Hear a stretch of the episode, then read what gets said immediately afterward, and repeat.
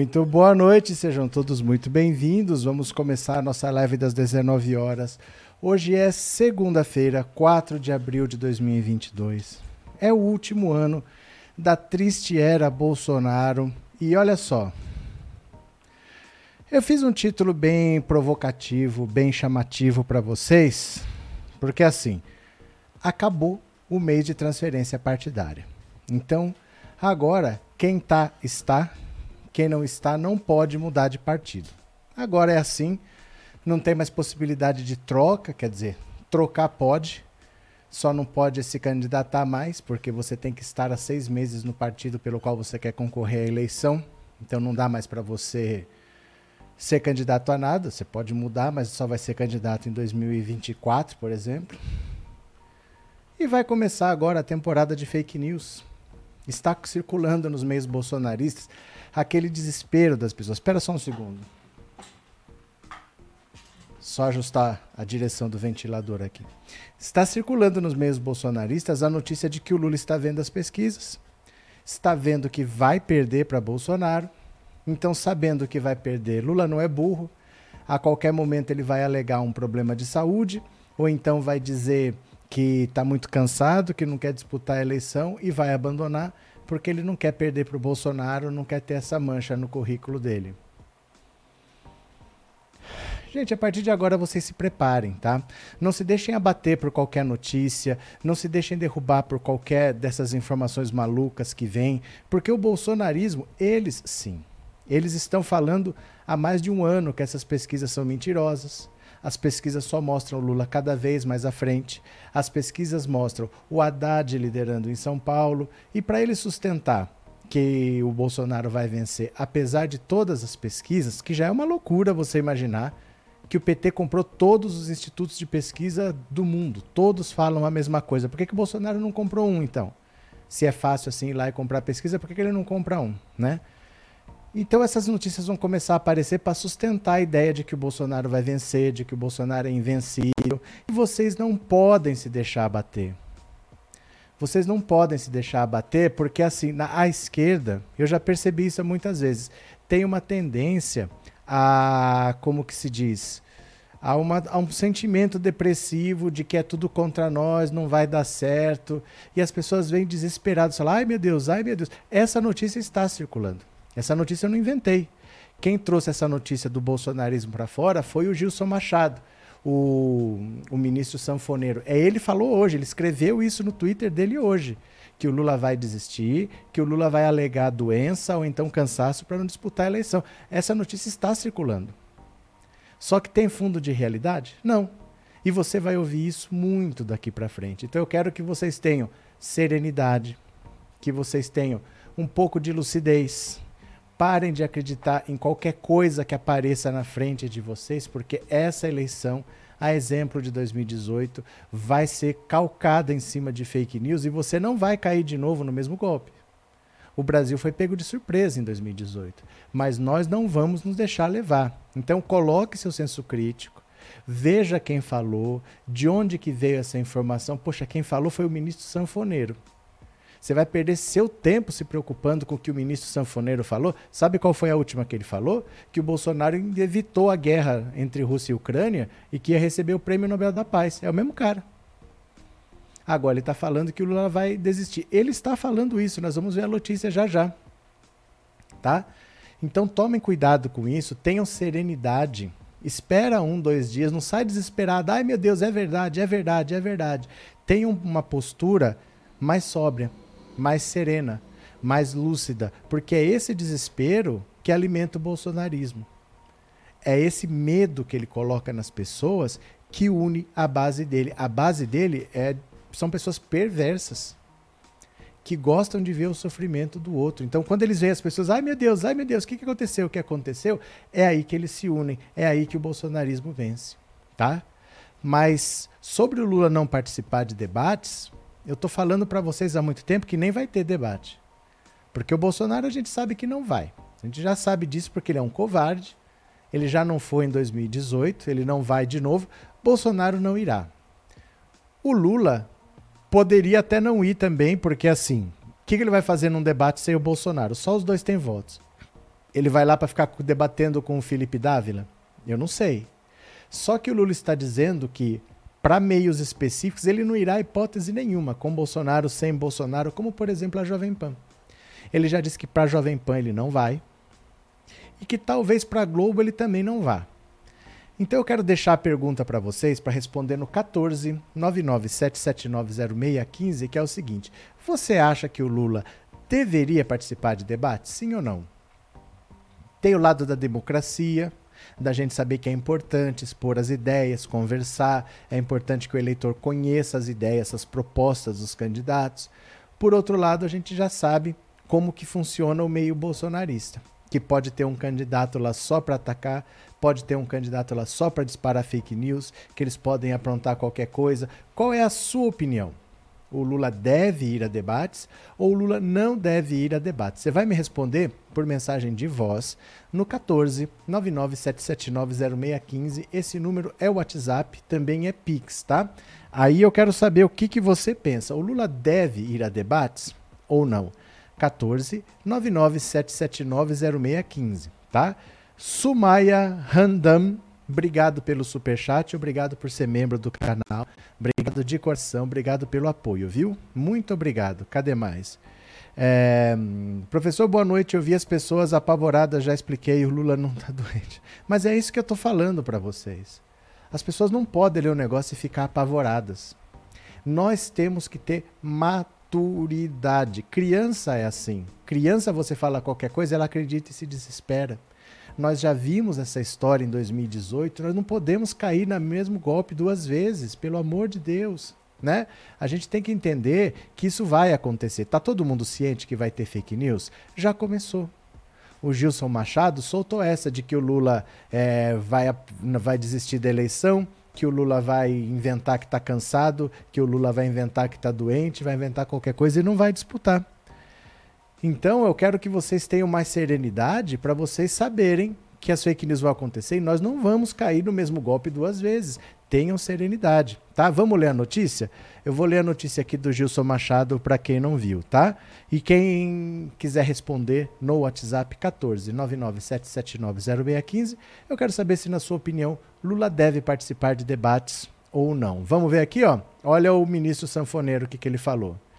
Ex-ministro de Bolsonaro diz que Lula, na hora certa, pula do barco. Essa é que é a notícia do ministro sanfoneiro aqui. Olha, o ex-ministro de Turismo Gilson Machado sugeriu, nesta segunda-feira, que o ex-presidente Lula não será candidato à presidência da República nas eleições deste ano.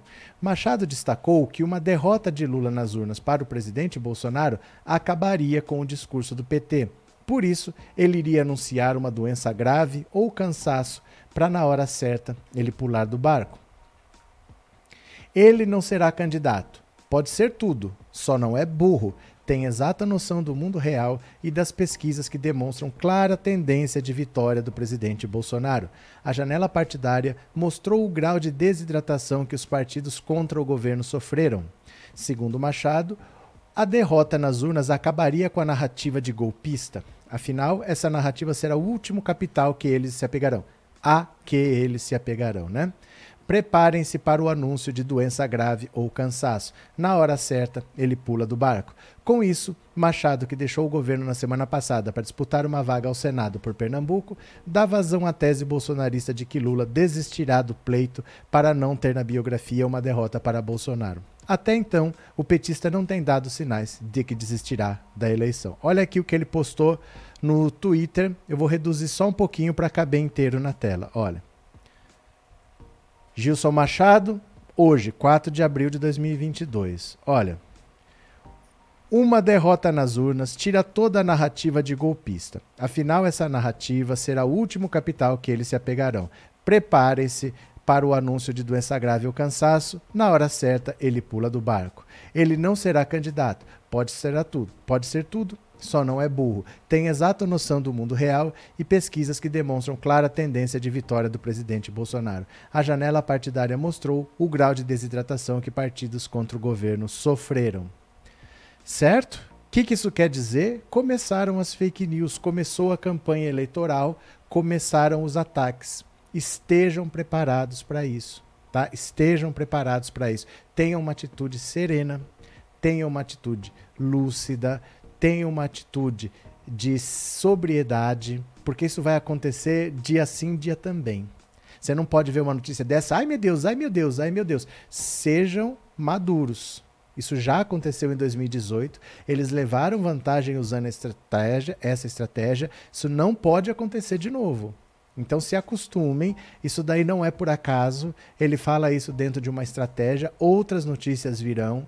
Qualquer coisa que acontecer, eles vão falar: "Tá vendo? Ó, tá vendo? Ó, tá vendo?" E não tem nada a ver. Então aprendam, aprendam como é a regra do jogo, como que vai acontecer essa eleição, para a gente não cair nesse golpe de novo, tá? Muita gente votou no Bolsonaro quando o Lula foi preso porque não sabia o que fazer, não sabia o que estava acontecendo. Aí veio um monte de fake news, aí kit gay, aí mamadeira de piroca. O cara era eleitor do Lula e votou no Bolsonaro. O cara ficou perdido. O Lula preso, ele não conhecia ninguém, aí fala fake news no WhatsApp.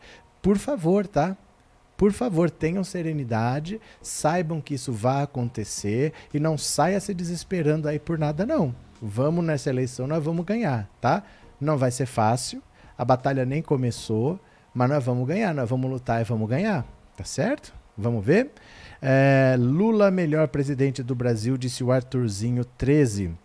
Cadê quem mais? Lula está firme e forte, basta ver ele na CUT hoje, disse o meu xará Roberto. Cadê? Cadê? É, Cione Regina, boa noite. Acabei de achar a live e quase tive um infarto com o título. Tá vendo? É, essa é a estratégia. São pessoas que vão acreditando em qualquer coisa assim. Pare e pensa. Tudo pode acontecer. Pode ser que o Lula desista? Pode. Pode ser que o Bolsonaro desista? Pode. Pode ser que o Dória desista? Pode. Tudo pode acontecer. A vida é assim mesmo. Agora, veja de onde vem a notícia. Veio do Gilson Machado, do ministro sanfoneiro. O ministro que falou que o Bolsonaro tinha evitado a guerra, levou uma palavra de paz. Foi isso que ele falou. Levou uma palavra de paz para a Ucrânia, para a Rússia, e tinha evitado uma guerra e ia ganhar o prêmio Nobel da Paz. É a mesma criatura. Vocês estão entendendo o que eu estou querendo dizer? Cadê aqui, ó? É, vamos à batalha e não desistiremos, disse Wesley. Marcos Manuel, obrigado por ter se tornado membro, obrigado pelo apoio de coração, muito obrigado, viu? Muito obrigado. É... Jochen Hint, você é piloto de Fórmula 1, Jochen Hint? Não é que tem gente que ainda acredita em bolsonaristas, eles só mentem, até hoje não aprenderam isso. Essa estratégia vai ser usada, essa estratégia já está começando a ser usada, viu? É, já está começando a ser usada te, esteja preparado para isso, porque essa é a arma mais forte do bolsonarismo. Eles têm a máquina do Estado, mas o Bolsonaro não sabe muito usar. Eles têm um governo que eles poderiam falar: olha, eu fiz isso, eu fiz isso, isso aqui eu quase fiz, aquilo faltou, então eu preciso de mais quatro anos, mas eles não têm nada para mostrar. Eles têm a inflação subindo, eles têm o desemprego subindo, os combustíveis explodindo, né? A pandemia com 600 e tantos mil mortos. É isso que eles têm de governo para mostrar. Então, o que, que sobra? Fake news. Falta só enganar o povo, o povo acreditar que, ah, não, não vai dar certo, porque o Bolsonaro já venceu, porque o Lula vai desistir. Então tenham serenidade, tenham sobriedade, porque essa tática já deu certo em 2018. Nós vamos cair no mesmo golpe se a gente quiser. Nós já sabemos como é que funciona o bolsonarismo. Não vamos acreditar nessa palhaçada deles, viu? Cadê que mais aqui? Meu Deus, até a eleição vamos sofrer muitos sobressaltos. Mas você já sabia, né, Dalton? Você já sabia. A gente já sabe como é o método do Bolsonaro. Tem sido assim nos últimos quatro anos. Então, tenham calma, tenham serenidade, porque essa é a alma do bolsonarismo, o desespero das pessoas, né? Cadê? Uh, cadê? É, a água no sertão não foi nada. O que, que aconteceu, Cleciano Castilho? Família, ele tá inventando isso para todo ir pro lado do Bolsonaro, toma cuidado. Família quem? Quem é família? Família de quem? Cadê? É, Lula será meu presidente, nem que eu, com meus 70 anos, mais vou levar nas costas para subir a rampa do palácio. Darley, pronto. Cadê quem mais aqui? eles vão pegar pesado. E que opção eles têm, Elizabeth?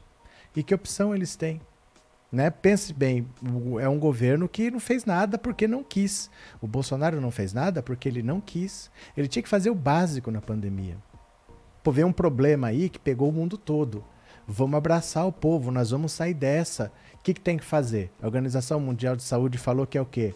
É fica em casa? Fica em casa. Falou que é o quê? Distanciamento social? Distanciamento. Máscara? Máscara. Vamos passar por essa juntos. A hora que tiver vacina, a vacina vai estar tá aqui. Ele estava reeleito. Ele tinha que fazer o básico, ele optou por não fazer nada. Por falar que não, vai trabalhar, se ficar doente tem cloroquina. Eh, se morrer, todo mundo morre, não posso fazer nada. Ele optou por não fazer nada. Então agora ele só pode mentir. Ele não pode falar a verdade para as pessoas, né? Ele vai mentir. Cadê que mais? É, Cibele, eu vou tanto cair nessas notícias de idiota Cibele do Recife. Não cai não, não caia não. Não caia não, você supera. Vamos superar juntos, viu? Agora deixa eu pegar aqui, ó. Opa, aqui, ó. Para vocês verem como essas coisas estão ganhando dimensão, dá uma olhada aqui, ó. Lula fora da disputa por causa de doença. O que o PT diz sobre isso? Olha, eu tô falando, essas notícias estão correndo por isso que a gente tem que ficar esperto. Olha, Gilson Machado, ex-ministro do Turismo de Bolsonaro, que ficou celebrizado por tocar sanfona em eventos com o presidente, disse no seu Twitter que o ex-presidente Lula vai desistir da eleição alegando doença grave ou cansaço. Aqui o mesmo tweet que nós já lemos. Procurado por Veja, a assessoria de Lula disse que o ex-presidente fez check-up há pouco tempo, que está bem de saúde e que o boletim médico emitido pelo Hospital Sírio-Libanês, onde ele fez os exames, foi tornado público. Em post no Twitter, o ex-presidente foi na mesma linha. Hoje eu estou um pouco baqueado pela Janssen, que eu tomei a dose de reforço ontem e estou com o braço doído. Mas fiz check-up e o médico disse para eu não dizer mais que tenho energia de 30, mas sim energia de 25 anos.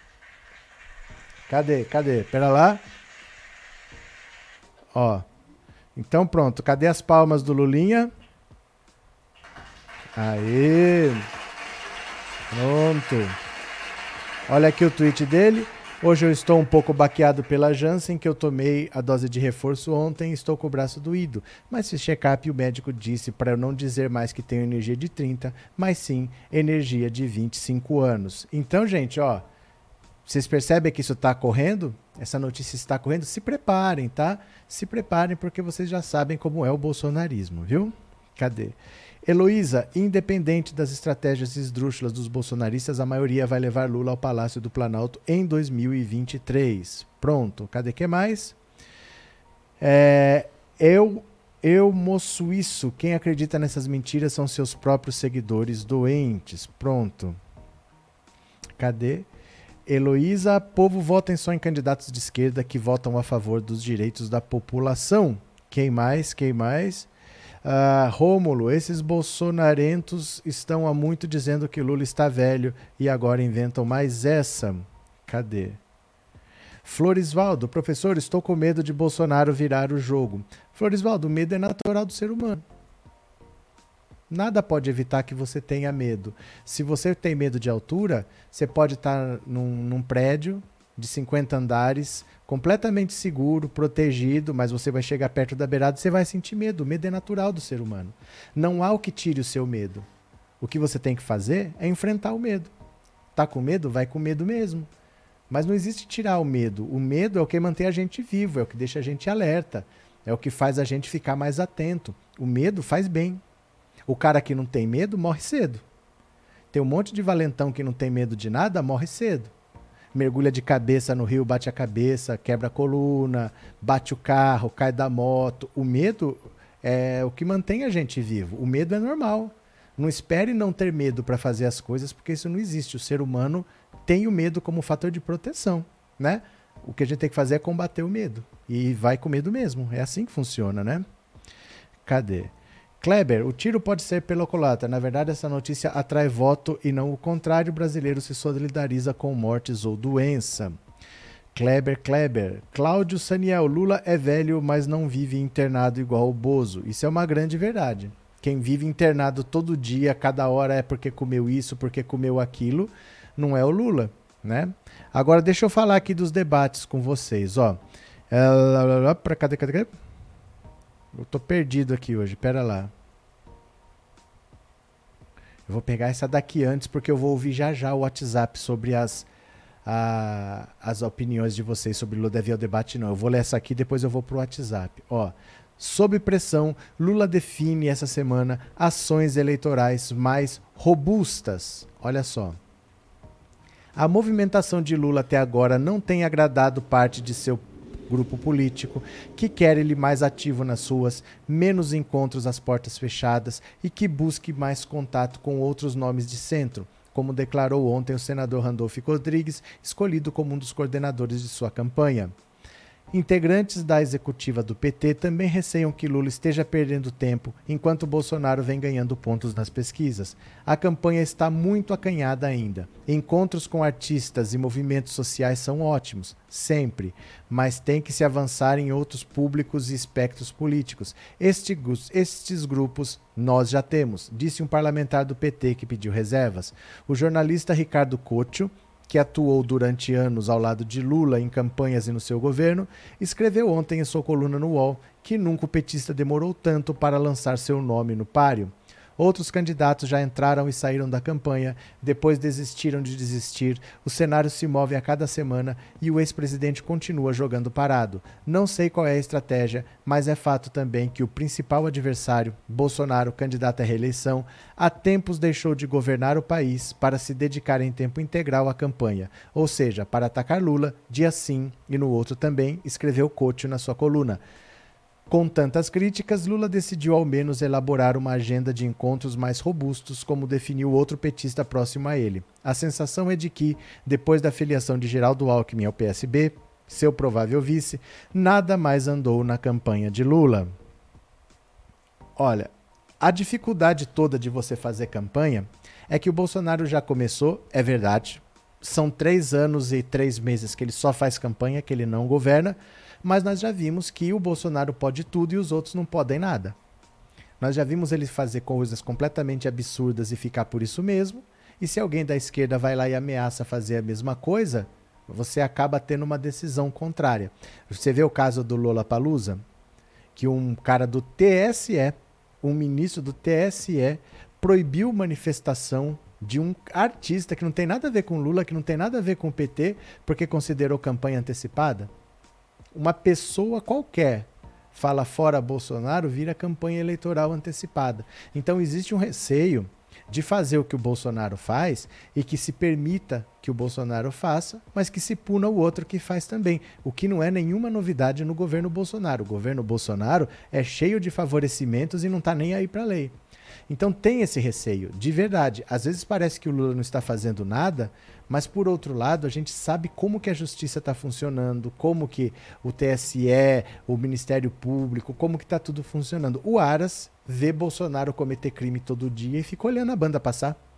E não faz nada. Vai o Lula fazer qualquer coisa. Então, às vezes, o ficar parado é melhor do que tomar alguma punição e depois ficar inelegível. É complicada a situação. Eu até entendo que talvez ele quisesse fazer mais, mas você fica, pode ou não pode? Será que ele pode aparecer com o Alckmin?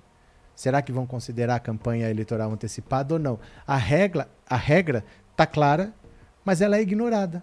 A pessoa que toma a decisão ignora. Aquela decisão do Lula Palusa foi uma das coisas mais absurdas que eu já vi. O próprio PL retirou a ação porque viu que virou a favor do, do Lula. Porque ficou todo mundo falando fora Bolsonaro, ficou todo mundo chamando Lula Palusa de Lula Palusa. Então eles próprios perceberam que o tiro virou contra o feiticeiro, mas a decisão foi tomada contra o que diz a lei. A lei diz uma coisa e o cara decidiu outra e dane-se, ele foi lá e escreveu. Quando o próprio PL retirou a ação, ele ficou exposto lá, né? Com o bumbum de fora lá, exposto, sem saber o que fazer. O ministro ficou exposto, porque ele tomou uma decisão contrária a tudo que diz a lei. Então é difícil. É difícil você falar, vou fazer isso, fazer aquilo, porque o Bolsonaro pode fazer motociata, pode fazer tudo que tudo bem, né? Cadê que mais? Organizador da bagunça. Todos os vices que a mídia imperialista está promovendo é a mando dos Estados Unidos, incluindo o Alckmin. Todos os vices são quem? Quem é que é o vice do Dória? Quem é que é o vice do Moro? Quem é que é o vice do Ciro Gomes? De onde você tirou todos os vices?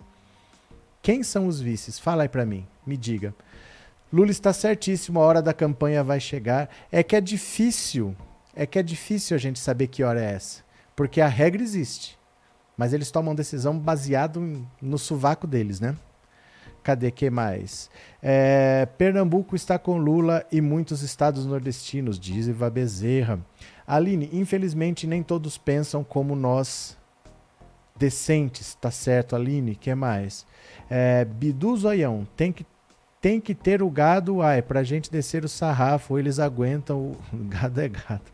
Cadê que mais? Cadê? É, Nadir, uma boa noite a todos. Nós da live para professor. Obrigado, Nadir. Valeu. É, Tony, Tony Juno. Essa campanha eleitoral está mais parecida com batatinha frita 1, 2, 3. Não sei do que se trata. De verdade.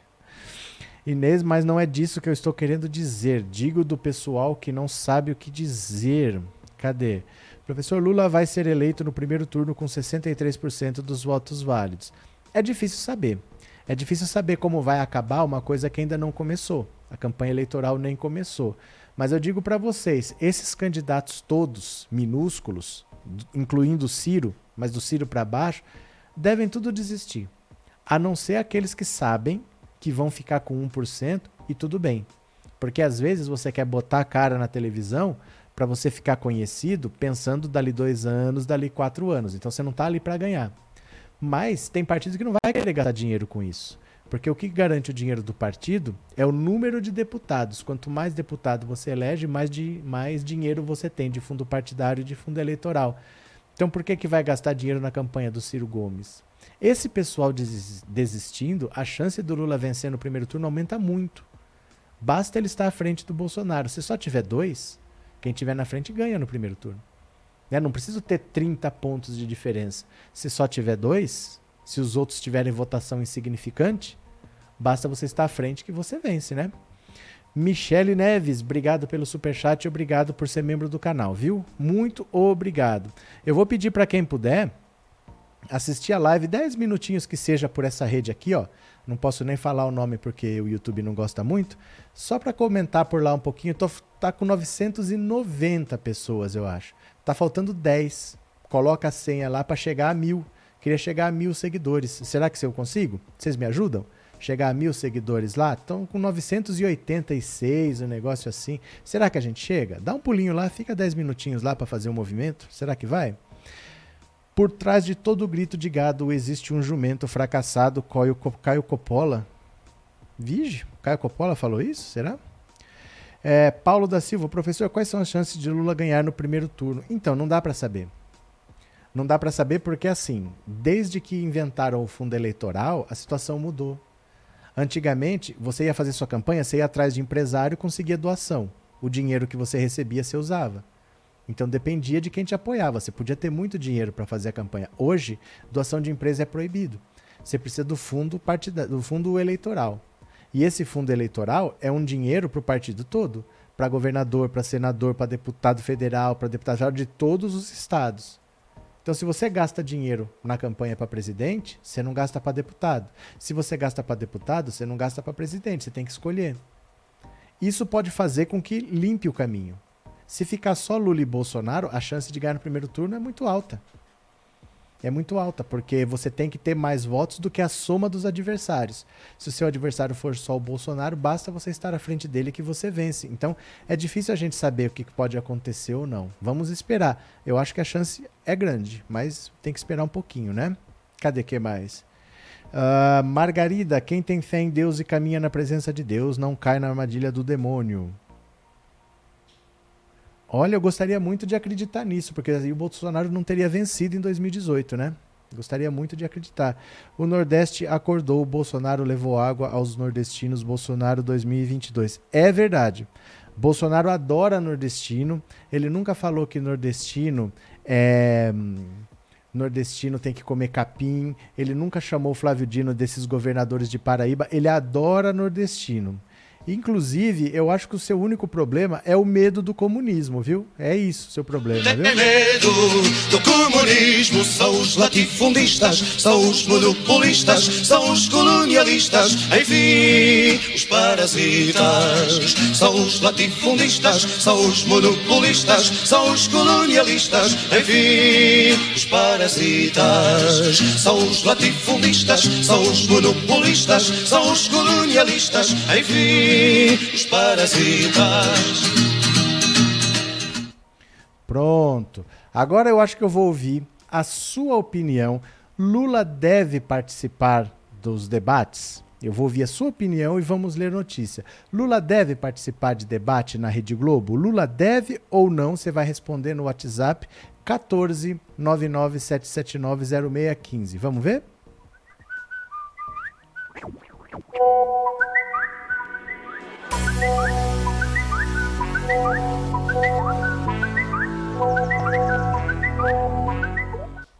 Pronto, vamos lá. Vamos compartilhar a tela que eu quero ouvir a sua opinião. Vamos ver se você acha que o Lula deve participar ou não de debates. Aqui começa. Bora, quero ouvir a sua opinião. Vamos ver? Professor, boa noite. O Lula está fora das eleições. Eu não entendi. Cheguei agora do trabalho. Explica aí, por favor, mais uma vez. Um não, você vai fazer o seguinte. Você pega o dedinho assim, ó, faz assim, ó, e volta no começo. A live sempre dá para voltar, entendeu? Porque não dá para cada um que volta você explicar de novo, mas é só você fazer assim, ó, que você assiste o começo de novo. Vai lá, é importante, viu? Vai lá de verdade, não é sacanagem não, é importante. Ele deve participar dos debates, sim, professor, mas também dessas reuniões já tá bom, não pode ficar indo muito nas ruas, não. Tá bom já essas reuniões para ele. Chega. Espera a campanha. Valeu, obrigado. Boa noite, professor Alberto, que é o Cláudio Alves, Fala, Cláudio. Maranhão. Na minha opinião, ele deve sim participar do debate. É bom que ele desmascara essa palhaçada que fizeram com ele aí. Tá. Valeu, professor. Boa noite. Abraço. O que mais? Opa, aqui. Deixa eu pegar mais uma. Opa, cadê? Pronto. Boa noite, professor Roberto. Maria Oi. Helena de Londrina. Fala. Lula deve sim participar de todos os debates, não, não importa onde seja deve ir e dar uma aula, e ele é capaz disso. Muito obrigado por participar. Vamos ver o que é mais. O professor, ele tem muita capacidade de derrotar no argumento.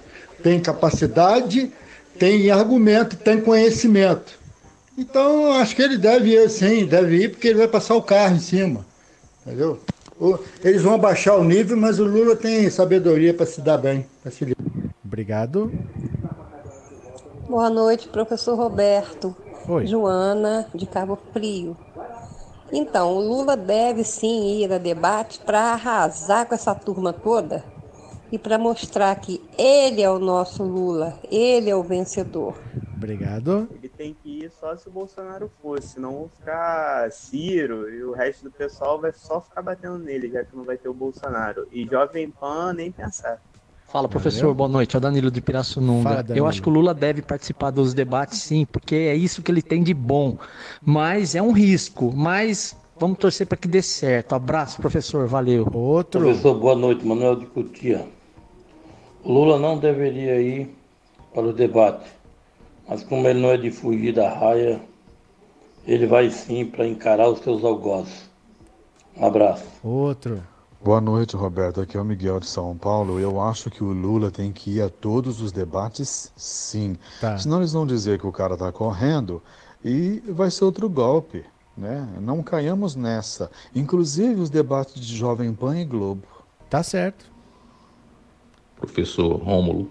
Fala, Rômulo. É, o Lula, todos nós sabemos o que ele já fez e o que ele vai fazer. Então, acho que debate nessas emissoras que são todas contra ele não vale a pena ele participar, não. Valeu, obrigado. Professor, aqui é Romildo de Campo Grande. Fala, Romildo. Ô, professor, da minha parte, eu gostaria muito de ver o Lula participando do debate. Muito mesmo. Se ele deve, eu não sei, mas que eu gostaria de vê-lo no debate e vê-lo debatendo isso eu gostaria. Obrigado. Boa noite, professor Cícero de Messias Tagino. Olha, eu acho que ele deve ir sim, principalmente na Jovem Pan e desmascarar eles lá seja qual for as perguntas, ele desmascara e pronto, falar a verdade. Boa noite, professor. O Lula tem que ir sim. Não tem nenhum pra, com capacidade para derrubar o Lula nem no debate nem nas eleições. É Lula no primeiro esse ano. Obrigado, viu? Ó, a participação de vocês é muito importante. Falo isso sempre aqui, enriquece demais. Agora vejam comigo o que pensa o próprio Lula. Vamos ver aqui, ó. Venham comigo, olha. Lula se nega a participar de debate na Jovem Pan, dizem aliados. Vamos ver, olha. Com as eleições de outubro se aproximando, o pré-candidato à presidência Luiz Inácio Lula da Silva parece já ter definido as emissoras em que não vai aparecer. Ele tem dito aliados que não comparecerá nos debates da Jovem Pan News e pode faltar até aos da Globo. De acordo com o site na telinha, Lula já avisou ao PT que não pretende participar do encontro entre os candidatos na Jovem Pan, considerado por ele e pela torcida do Flamengo um canal bolsonarista. O debate na emissora de Tutinha já tem data marcada, 9 de agosto. Uma fonte ligada ao partido garante que não haverá sequer diálogo para convencer o ex-presidente a mudar de ideia. Na avaliação dos petistas, a Jovem Pan não teria nada a acrescentar tanto em termos de audiência quanto na questão dos embates. Integrantes da legenda creem que o canal poderia editar o conteúdo do debate para favorecer o presidente Jair Bolsonaro. Olha aqui, olha a Globo agora, olha. O petista tem dito a pessoas próximas que não sabe ainda se comparecerá ao evento organizado pela TV Globo.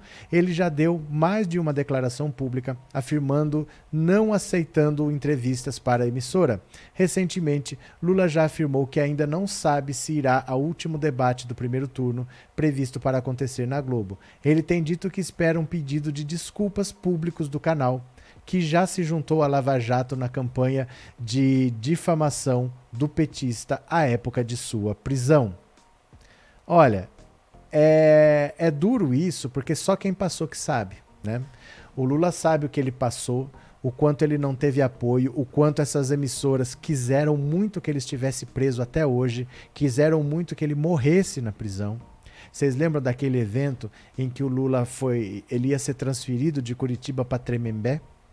Eles iam transferir o Lula para um presídio comum e o Lula ia ficar numa cela comum, junto com PCC, com 20 pessoas. Vai saber num dia, de manhã você chega lá, tá o Lula com o pescoço quebrado, ninguém sabe quem foi, ninguém viu. Então essas pessoas estavam colaborando com tudo isso e é duro você falar assim, mas eu vou lá para quê exatamente? Na Jovem Pan? Será que é um terreno em que as coisas vão ser levadas a sério? O Glenn Greenwald foi lá para debater com Augusto Nunes, tomou soco. Teve outra briga lá também daquele Tomé Abduch, o outro era o, o André Marinho. Os dois saíram na porrada também. É uma emissora que não. Para eles está tudo bem. Um convidado apanhar. Imagina se fosse na sua empresa, que a empresa chamou um convidado e um funcionário desse um murro na cara do convidado e no outro dia tá lá trabalhando. A Jovem Pan é assim, a Jovem Pan é, é, é, é fora de qualquer parâmetro, né? Mas ele não está querendo, parece que nem a Globo, por tudo que ele já suportou. E só sabe quem passou, né? Eu acho que ele deveria ir. Na minha opinião pessoal, ele deveria ir aos debates. Mas eu desde o ano passado falo para vocês que nem vai ter debate. As emissoras vão querer organizar, só que o Bolsonaro não vai. O Bolsonaro é um covarde, o Bolsonaro vai fugir dos debates. Sem o Bolsonaro, o que, que o Lula vai fazer lá? Debater com a Simone Tebet? Vai debater com o Felipe Dávila? Vai debater com quem? Com o André Janones? Não tem sentido um debate sem o Bolsonaro, porque só tem dois com voto. Só tem Lula e Bolsonaro. Se o Bolsonaro não vai, o que, que o Lula vai fazer lá? Então eu acho que as emissoras nem vão conseguir organizar. Talvez só tenha debate no segundo turno, caso tenha segundo turno. Mas no primeiro eu acho difícil o Bolsonaro ir, ele deve faltar e ele não indo, não tem por que o Lula ir. Agora vamos ver. Eu gostaria. Eu gostaria que tivesse. Eu acho que todo candidato deveria ir sempre. Mas nós estamos falando de um candidato, Jair Bolsonaro, que nós sabemos que não irá. Bolsonaro é um covarde de marca maior, né? Então vamos ver. Cadê? Lula ir a Passapano é risco de sofrer atentado. Juninho Rodrigues. Quem mais? Professor Elias, para o debate na Jovem Pan, ele não deveria. A Jovem Pan quer espetáculo de circo. A Jovem Pan é uma emissora muito estranha. Porque é uma empresa viver mentindo como eles mentem. Gente, assim, você saber que o Brasil está sendo vendido e você assinar embaixo e dane-se o povo pobre, falar que tá certo o combustível subir, falar que tá certo o medicamento subir, falar que o presidente não pode fazer nada. Poxa, o Lula tinha que fazer tudo. A Dilma tinha que fazer tudo, mas o Bolsonaro, tadinho, ele não pode fazer nada. Nada é culpa dele, nada é responsabilidade dele. É uma empresa muito estranha. Muito estranha, né? Cal Calo Beto Rocha. Na Jovem Pan ele não deveria ir e deixar bem claro que não foi por motivo de falta de responsabilidade dos fakes. Cadê? Mazito, e é submissão, meu amigo, mas a vida é assim. Seria muito bom se tivesse uma revolução e o povo trabalhador tomasse conta, mas a chance disso é zero. Mazito, eu digo mais, não é que a chance é simplesmente zero. O povo não quer. O povo não quer. O povo brasileiro várias vezes já esteve mais próximo disso mas nunca próximo o suficiente. Todas as vezes que falaram que o Brasil estaria próximo, ah, se não tivesse um golpe, ia ter socialismo, sempre foi mentira. Sempre teve socialista, sempre teve comunista, mas nunca em número suficiente. A esquerda sequer tem armas, o povo não é a favor disso, o povo brasileiro não é politizado o suficiente. Eu acho uma perda de tempo quando a gente fica falando em revolução, do proletariado. Isso não vai acontecer. A gente tem que lutar para tirar as pessoas da miséria, tirar as pessoas da linha da pobreza onde elas estão e, e entender que isso não vai acontecer. Isso daí é não vai acontecer. Simplesmente assim, não interessa se é bom ou se é ruim, não vai acontecer. O povo brasileiro não compra esse discurso, não compra esse diálogo. Tem algumas batalhas que são perdidas. Todo país desenvolvido tem o aborto legalizado no sistema de saúde. Não adianta discutir isso no Brasil. Não adianta, é batalha perdida, jamais vai ser aprovado. A união de pessoas do mesmo sexo nunca foi aprovada. Ela existe hoje via judiciário, não via legislativo. Nunca se colocou uma lei dessa para votar. O que se consegue hoje é via judiciário, não é via legislativo. Então, as pessoas não querem. A verdade é essa, né? As pessoas não querem. Uh, Max Pereira, debate só no segundo turno. Essa gente é covarde. Lula vai dar as costas para Chibata. Tá certo. Uh, Ai, ai, ai, tá chegando a hora, o gado tá desnorteado e o Bozo já foi embora. Ah, é musiquinha. Entendi, Luiz. Abraço. Ah, cadê? Bidu Zoião, Lula debate a favor do povo faz 40 anos, sou Lula sempre PT. É, Juninho, por que deveria ir a debate se pode ganhar em primeiro turno? Mas uma coisa não tem nada a ver com a outra, né?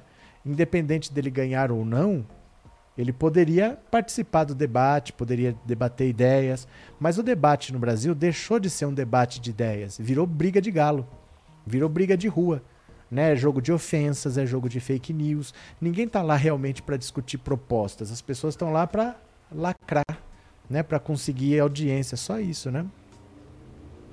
Cadê?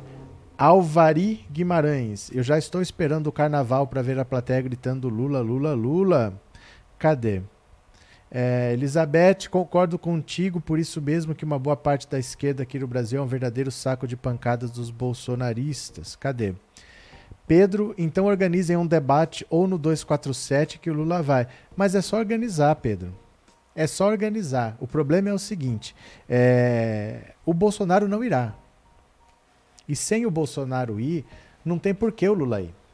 Ninguém mais tem voto, entendeu? Ele é como ele ir sozinho para um debate. É uma entrevista coletiva se ele for. Não vai nem ter interesse das emissoras de organizarem um debate, porque o Bolsonaro não irá. Se o Bolsonaro for, vai acontecer isso aqui, que aconteceu em 2018, ó. Que a gente nunca se esqueça dessa coisa vergonhosa que o Bolsonaro fez, porque a um debate ele chegou aí. Olha o que, que ele fez, ó. Isso é 2018. Que o candidato Jair Bolsonaro Olha, colando, colando na mão. Olha que coisa bonita a participação dele no debate. Ó. Pensa que é só isso? Não é só isso. Olha. Para Guilherme Boulos, Marina Silva e Olha lá. É muito tempo, ó. Olha. E, mais, ó. E mais. E mais. Isso é um Bolsonaro no debate. Você acha que ele vai? Depois desse debate aí veio a facada. Aí ele ganhou um atestado para não ir a debate nenhum. Você acha mesmo que ele vai? Ele não vai. Ele não vai, né? A Jovem Pan usa tudo para monetizar essas pessoas inúteis que não têm espaço em outro lugar. Vamos ver, gente. Olha, vamos ver. Eu quero ver se vai acontecer mesmo, mas acho difícil que o Lula vá. Acho difícil de verdade. Pera aí, só tô deixando aqui. Porque. Olha, essa é tão ridícula. Essa é tão ridícula que até a Laurinha riu. Cadê? Essa é tão ridícula que até a Laurinha riu.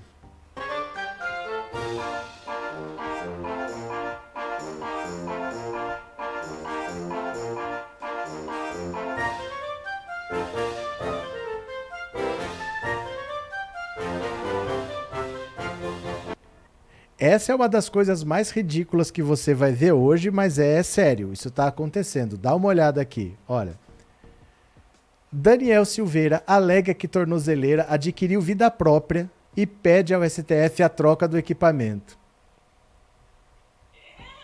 Vocês acreditam nisso? Vamos lá. O advogado do deputado Daniel Silveira acionou o ministro Alexandre de Moraes do STF para solicitar a troca da tornozeleira instalada no bolsonarista na última quinta-feira. O motivo? O equipamento teria adquirido vida própria. Silveira chegou a ser preso em fevereiro do ano passado após veicular um vídeo com ataques a ministros do STF, mas foi solto com estabelecimento de medidas cautelares, como a de não manter contato com outros investigados por atos antidemocráticos e não participar de eventos públicos.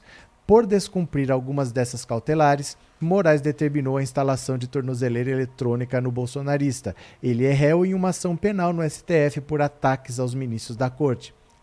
Há indubitável desconfiança da defesa de que o equipamento tenha adquirido vida própria, meu Deus do céu, em razão de relatos do parlamentar de ruídos estranhos contínuos, além de além de esporádicos, vibrações sem qualquer nexo ou causa, comparando-se ao equipamento ao anteriormente utilizado, disse o advogado Paulo Faria. A defesa também alega haver suspeitas de manipulação do equipamento. Surgiram então dúvidas quanto à integridade e confiabilidade do aludido equipamento, eis que, em tese, possa ter sofrido algum tipo de manuseio eletrônico, tipo escuta embutida ou outra forma não prevista em lei, desconhecido da defesa e da próprio monitorado, chegando à conclusão de que, mesmo não esteja adequado para o fim ao qual está designado. Vocês acreditam que a defesa falou isso? Que a tornozeleira adquiriu vida própria? Olha, eu vou te contar, o nível do bolsonarismo é de um ridículo assustador, né? É, por que um cara de esquerda como você faz live e só fala do Bolsonaro e candidatos da direita? Porque o canal é meu e eu falo o que eu quiser. Eu poderia perguntar por que, que você se chama Elvis. Elvis Carlos. É uma mistura de Roberto Carlos com Elvis. Eu fiz esse canal para falar do que eu quiser. E não para falar do que o Elvis decidiu. Certo, Elvis? Lula e o Boulos nos debates dão um banho. O Boulos vai ser candidato a deputado federal. Né? O Boulos não irá para debate de nada, porque ele é candidato a deputado federal. E o Lula tem alguns lugares que ele não quer ir, né? Cadê? Guedes falou que está sem luz. Agora essa criatura percebeu isso. Esse governo Bozo é só trevas. Cadê? Dalva, Lula não deveria ir a debates. Vão manipular como a Globo fez nos debates passados. Cadê? Rup, cadê que mais? Toma nojento, disse Maria Helena. Ele só tá querendo é, é medo do comunismo, isso daí. Boa noite, tomei a quarta dose hoje, mas os cuidados vão continuar. Aê, muito bem, Maria Lúcia, muito bem. Agora, Daniel Silveira vai ser preso. Daniel Silveira vai ser preso. Dá uma olhada aqui. Ó. Maioria do STF tende a tornar Daniel Silveira inelegível. Olha, o plenário do STF vai julgar no dia 20 a ação penal aberta contra o deputado Daniel Silveira. Na ocasião, os ministros vão analisar se condenam ou absolvem o parlamentar pelos ataques proferidos contra a corte pelas redes sociais. Hoje, a expectativa é que a maioria dos ministros vote para condená-lo. Se isso acontecer, o aliado do presidente Jair Bolsonaro estará inelegível, pois poderá ser enquadrado na lei da ficha limpa pela Justiça Eleitoral. Esse cenário, porém, não pode não se concretizar caso algum magistrado peça vistas. Mais tempo para analisar o caso e não devolva o processo para a pauta em tempo hábil. Essa possibilidade, contudo, é considerada remota no tribunal, mesmo com dois ministros indicados por Bolsonaro na sua composição. Interlocutores da corte lembram que Cássio Nunes Marques é o revisor da ação e, como já deve conhecer bem o processo, apresentar um pedido de vista seria algo inusitado. Quanto a Mendonça, dizem acreditar que ele é do perfil do novo ministro, de que não é do novo ministro, do, perdão. Quanto a Mendonça, dizem acreditar que não é do perfil do novo ministro paralisar o julgamento. Os dois ministros foram os únicos a votar contra as medidas cautelares impostas por Moraes a Silveira, que se recusou a cumprir a ordem de voltar a usar tornozeleira eletrônica. O julgamento aconteceu no plenário virtual. Em seu voto, Nunes Marcos disse considerar as punições excessivas, principalmente o fato de o deputado estar proibido de usar as redes sociais e comparecer a eventos públicos em ano eleitoral. Ele não mencionou o julgamento do dia 20. A análise da ação penal foi marcada após os últimos acontecimentos envolvendo Silveira. Na semana passada, o parlamentar dormiu em seu gabinete e se refugiou no plenário da Câmara para não colocar a tornozeleira. Só recuou após Moraes determinar o pagamento de multa diária de 15 mil caso continuasse a desobedecer à justiça a decisão judicial. Na quinta, antes de apresentar à Polícia Federal para instalar o aparelho, que agora ganhou vida, né? agora que ganhou vida própria, ele compareceu a uma cerimônia no Palácio do Planalto e recebeu afagos de Bolsonaro. No mesmo dia, o presidente fez ataques ao Supremo. A denúncia oferecida pela PGR contra o parlamentar foi recebida na corte em abril, em decisão unânime. Antes disso, em fevereiro, ele foi preso por divulgar vídeo com ameaças a integrantes da corte. O deputado é acusado de três crimes: um do Código Penal, coação no curso do processo, e dois ligados à antiga Lei de Segurança Nacional, incitação à animosidade entre as Forças Armadas e o Supremo e incitação à tentativa de impedir o livre exercício dos poderes da União. O advogado Ludiero Liberato, membro da Academia Brasileira de Direito Eleitoral e Político, aponta que, se houver um pedido de vista, isso realmente deve beneficiar Silveira, porque o parlamentar só ficará inelegível se for condenado por órgão colegiado. Liberato explica ainda que, se a condenação pelo crime previsto pelo Código Penal for mantida, a jurisprudência do Tribunal Superior Eleitoral é pacífica em relação ao enquadramento pela lei da ficha limpa. Ele, no entanto, diz que pode haver uma discussão na Justiça Eleitoral sobre os crimes previstos na antiga Lei de Segurança Nacional, já que uma nova legislação sobre o tema foi aprovada no ano passado. A defesa disse que há recursos pendentes para serem analisados antes do julgamento da ação penal e que só se manifestará nos autos. Então, então, tcharam, tcharam, tcharam, tcharam, tcharam, tchá, tchá, tchá, tchá, tchá, Olha o pedido de prisão do deputado Daniel Lúcio Silveira. Que orgulho ter pedido a prisão dessa criatura. Aê! Olha só. Olha só, espero que ele seja julgado, condenado e que pague por tudo que tem feito contra a democracia desse país. Essa é a maior prova de que a gente tem que lutar o tempo todo. Temos que lutar. A gente não pode deixar esse pessoal sapatear na nossa cara. A gente faz a nossa parte. Se a justiça condena ou não, isso é com a justiça, eles que resolvem, mas a nossa parte como cidadão a gente tem que fazer, né? Arlete, boa noite. Retornando hoje para a melhor live do YouTube e vendo o Minion bombado Daniel Silveira passando vergonha. Ele disse que a tornozeleira criou vida própria. Obrigado, viu, professor Arlete? Obrigado pelo superchat obrigado por ser membro. Muito obrigado, viu? Cadê quem mais? Bonita Mary Kay, já conhecemos o Lula, não precisa ir para as ruas para ser atacado por bolsonaristas violentos. Mas aí é que tá. Ele não tem que ir para a rua ou para debate para nós. Isso não é para nós, isso é para o eleitorado em geral. Você entende?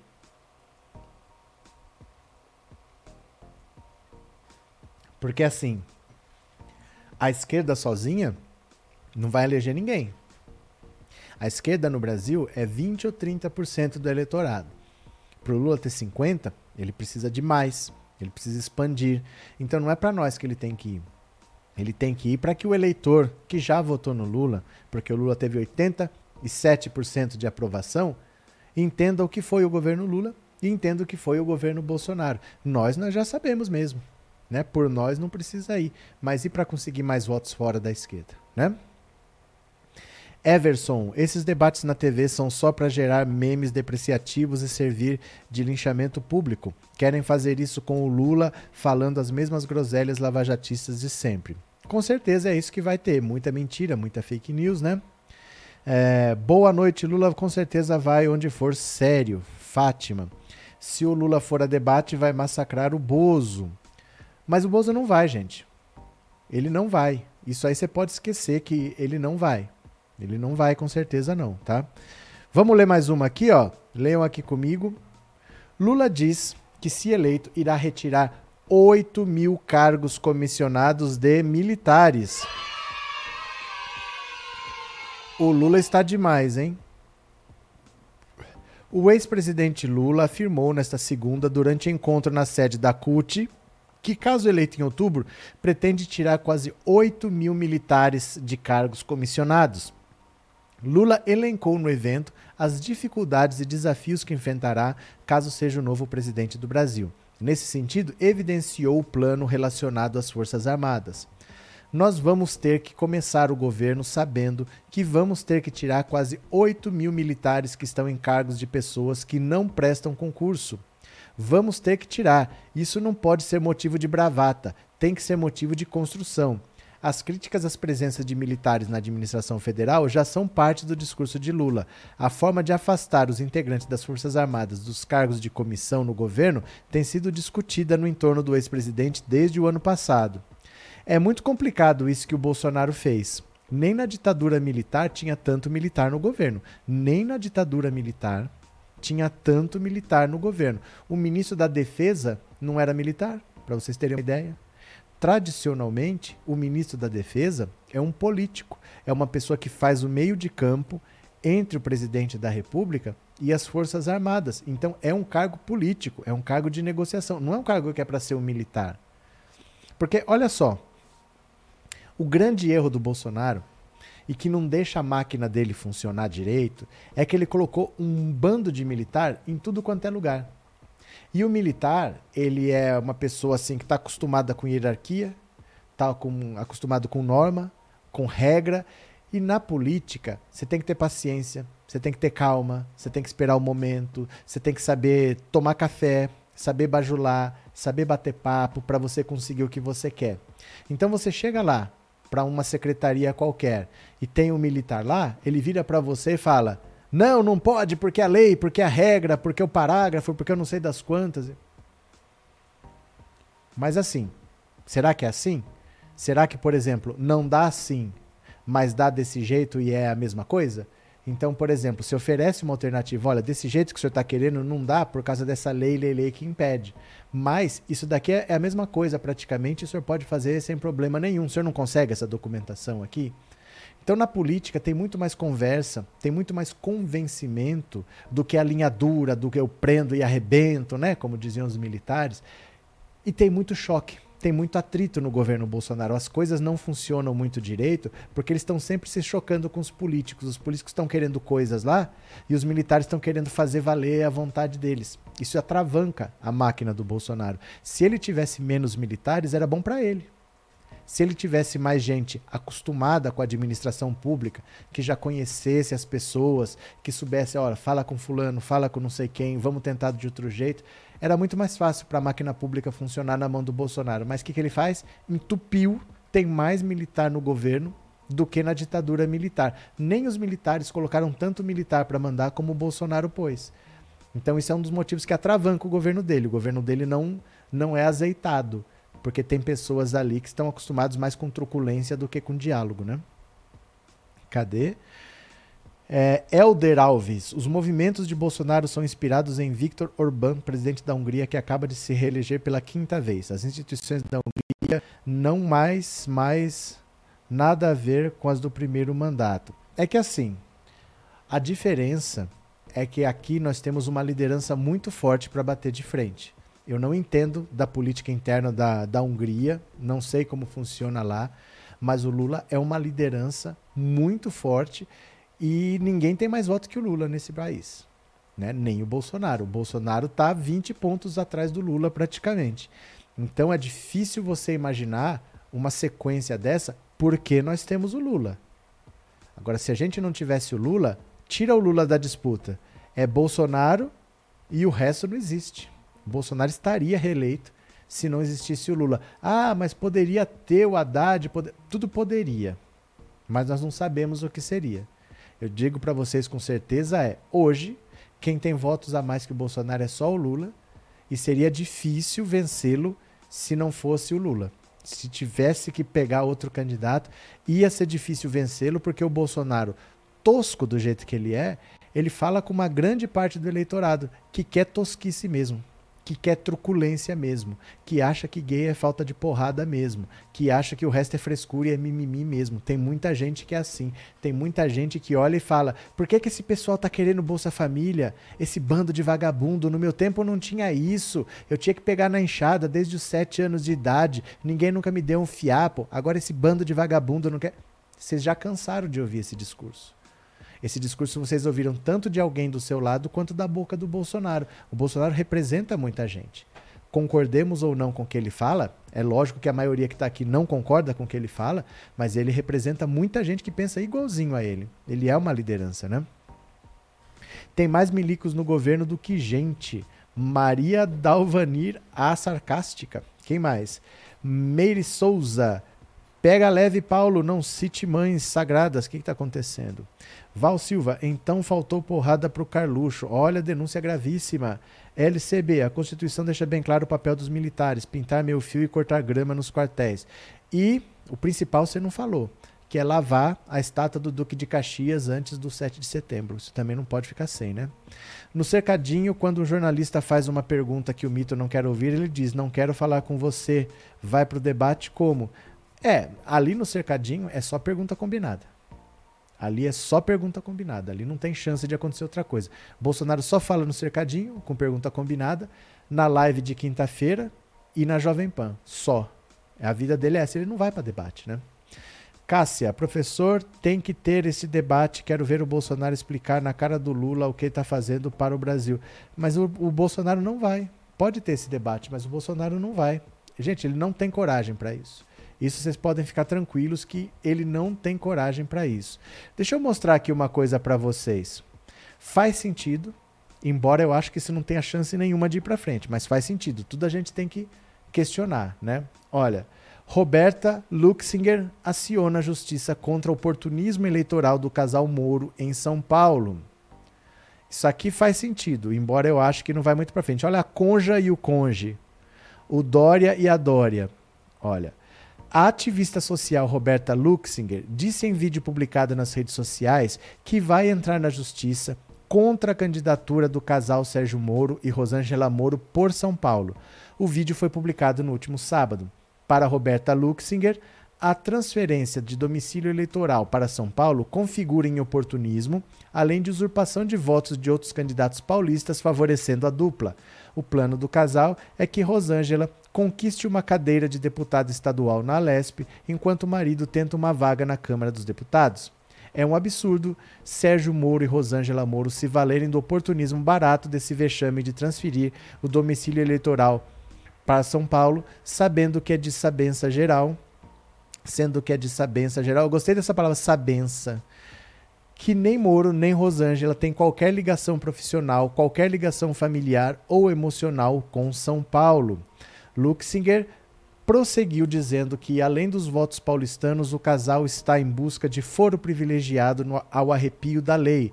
São dois grandes covardes que só estão buscando brechas na lei para adquirirem o foro privilegiado através do mandato para ele e para ela. Nós não vamos, nós vamos fazer de tudo para nós não vamos permitir que o nosso estado abrigue esse casal. Eu vou mostrar o vídeo aqui para vocês, ó. O vídeo aqui eu postei no Twitter. Vocês me seguem no Twitter? Pensando Auto RC? Vocês me seguem no Twitter? Deixa eu ver aqui, ó. Onde é que está o vídeo desta criatura, Roberta Luxinger? Só um segundo, deixa eu achar aqui.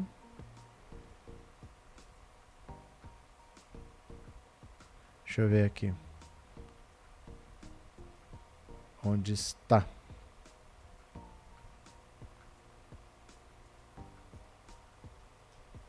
Deixa eu ver.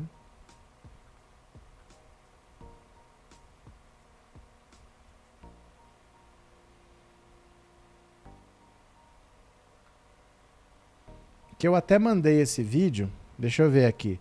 Eu mandei esse vídeo até no, no grupo do Telegram. Cá que aqui, ó. Eu vou pegar o vídeo aqui para vocês, tá? Aguenta as pontas aí.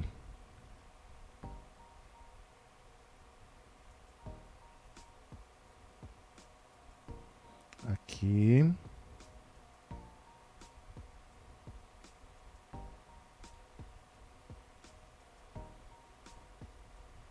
Pronto, só um segundo. Vou baixar esse vídeo aqui. Eu procurei no Twitter, não achei, mas eu tenho o vídeo aqui. Quer ver? Aqui. Pronto. Olha. Estamos entrando aí com uma representação contra o Sérgio Moro e a Rosângela Moro, buscando a inviabilidade eleitoral deles por São Paulo. É um absurdo Sérgio Moro e Rosângela Moro se valer do oportunismo barato, desse vexame de transferir o domicílio eleitoral deles para São Paulo, sendo que é de sabença geral que nem Moro e nem Rosângela têm qualquer ligação profissional, qualquer ligação familiar ou emocional com, com São Paulo. Então, nós, do Estado de São Paulo, não vamos permitir que esse casal de oportunistas venham roubar os votos e enganar os eleitores aqui do estado de São Paulo. A Rosângela e o Sérgio Moro já mostraram que eles não têm caráter, são dois grandes canalhas, dois grandes covardes que só estão buscando brechas na lei para adquirirem aí o foro privilegiado através de um mandato, para ele e para ela. Mas nós vamos fazer de tudo, porque nós não vamos permitir que o nosso estado abrigue esse casal de sem vergonha, de mau caráter, como é Rosângela e Sérgio Moro.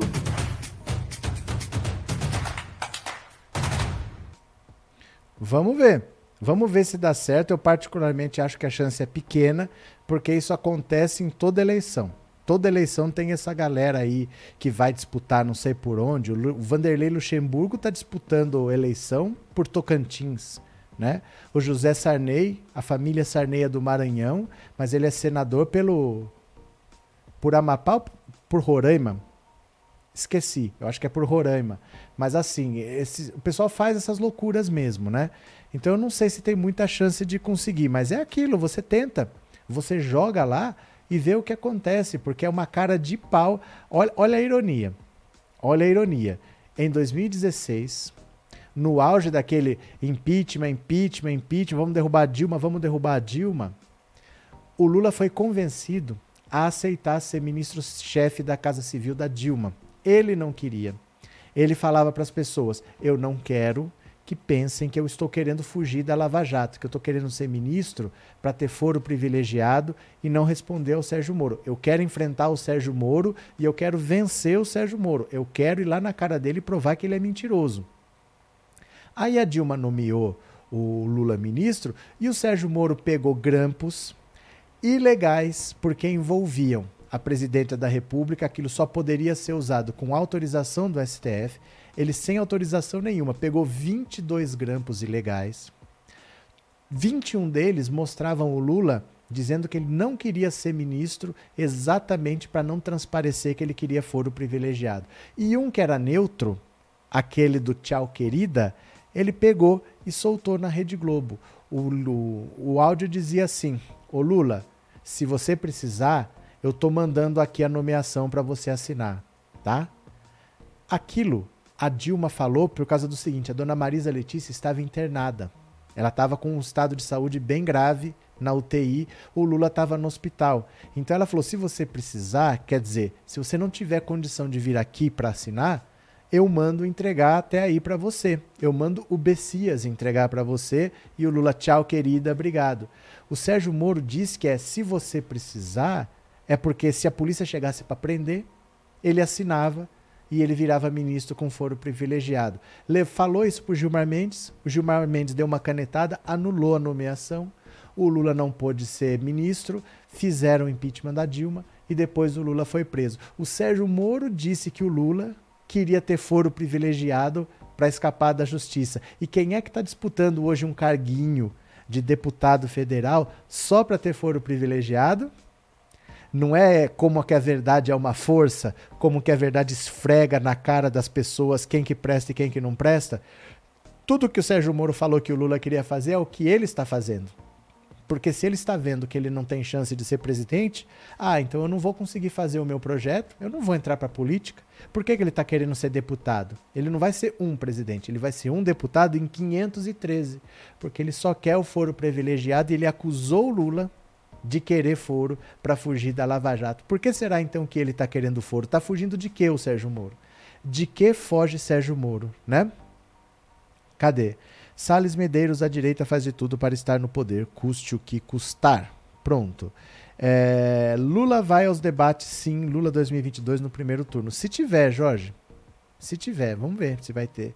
Lá vem o Xandão cheio de paixão. Joel cantando músicas velhas. Tony Ferreira, professor, se o Bolsonaro não for aos debates, pode atrapalhar Lula ganhar mais votos? Que tem uma coisa a ver com a outra.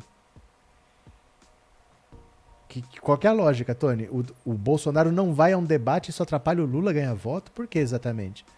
Qual é o raciocínio? Não entendi, não. Sandra, quem vota no Bozo tem alguma frustração mal resolvida. Lula é o cara, disse a Sandra. Pronto. Deixa eu pegar mais uma aqui agora, ó.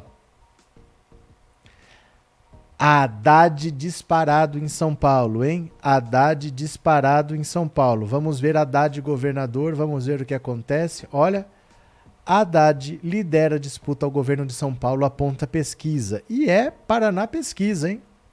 E é Paraná Pesquisa. O ex-prefeito de São Paulo, Fernando Haddad, lidera com folga a disputa para o governo paulista, segundo o levantamento feito pelo Instituto Paraná Pesquisas, entre 27 e 31 de março.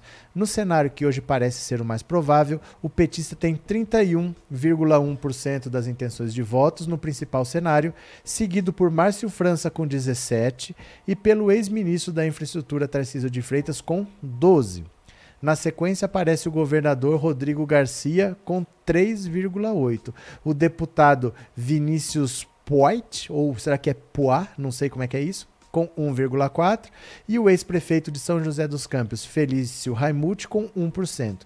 Todos estão empatados dentro da margem de erro de 2,3 pontos. Olha, olha aqui. Haddad com 31,1 depois vem o Márcio França com 17, depois vem o Tarcísio com 12. Aí, ó, tenham calma.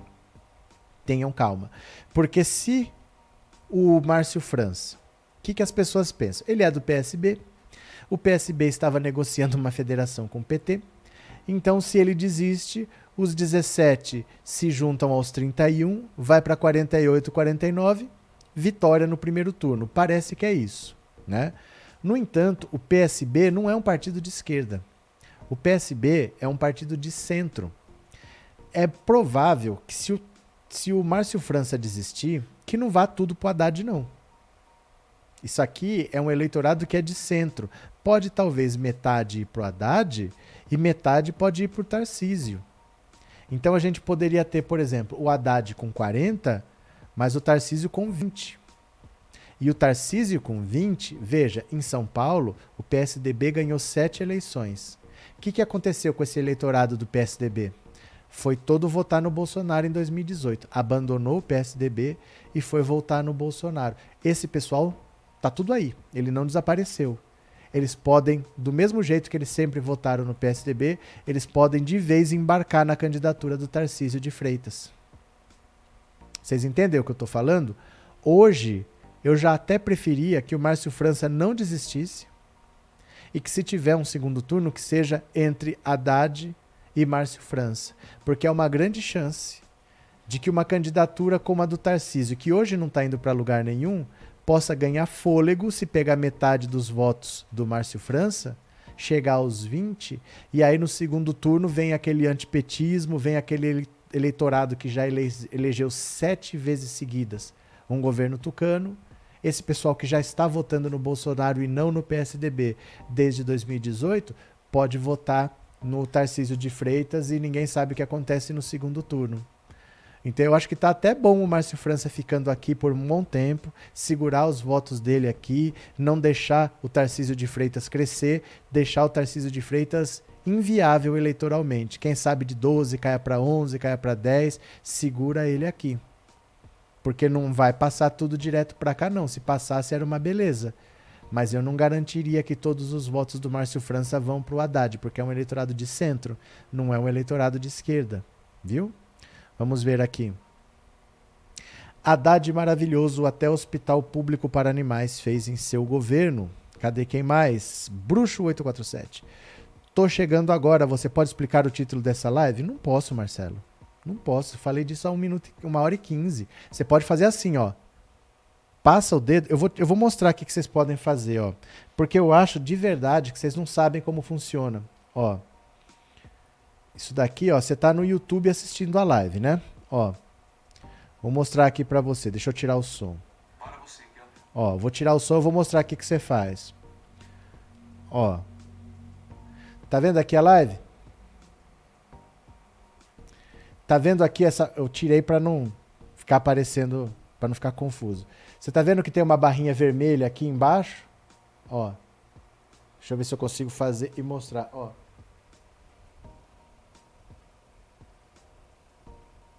Você volta. Vou voltar pro começo, ó. Ó, ó o começo da live. É só esta barrinha aqui, ó. Tá vendo esse pontinho vermelho? Você põe onde você quiser, no ponto que você quiser que já passou, ó. É só você pôr o seu dedo aqui, ó. Que você volta. Vou voltar pro começo, ó. É assim que faz, tá? Eu não sei se todo mundo sabe, porque não dá para ficar toda hora, olha, volta para mim, volta para mim, não dá para fazer. Mas você volta quando você quiser, você passa o dedo assim e volta pro começo da live, para segunda, para terceira notícia.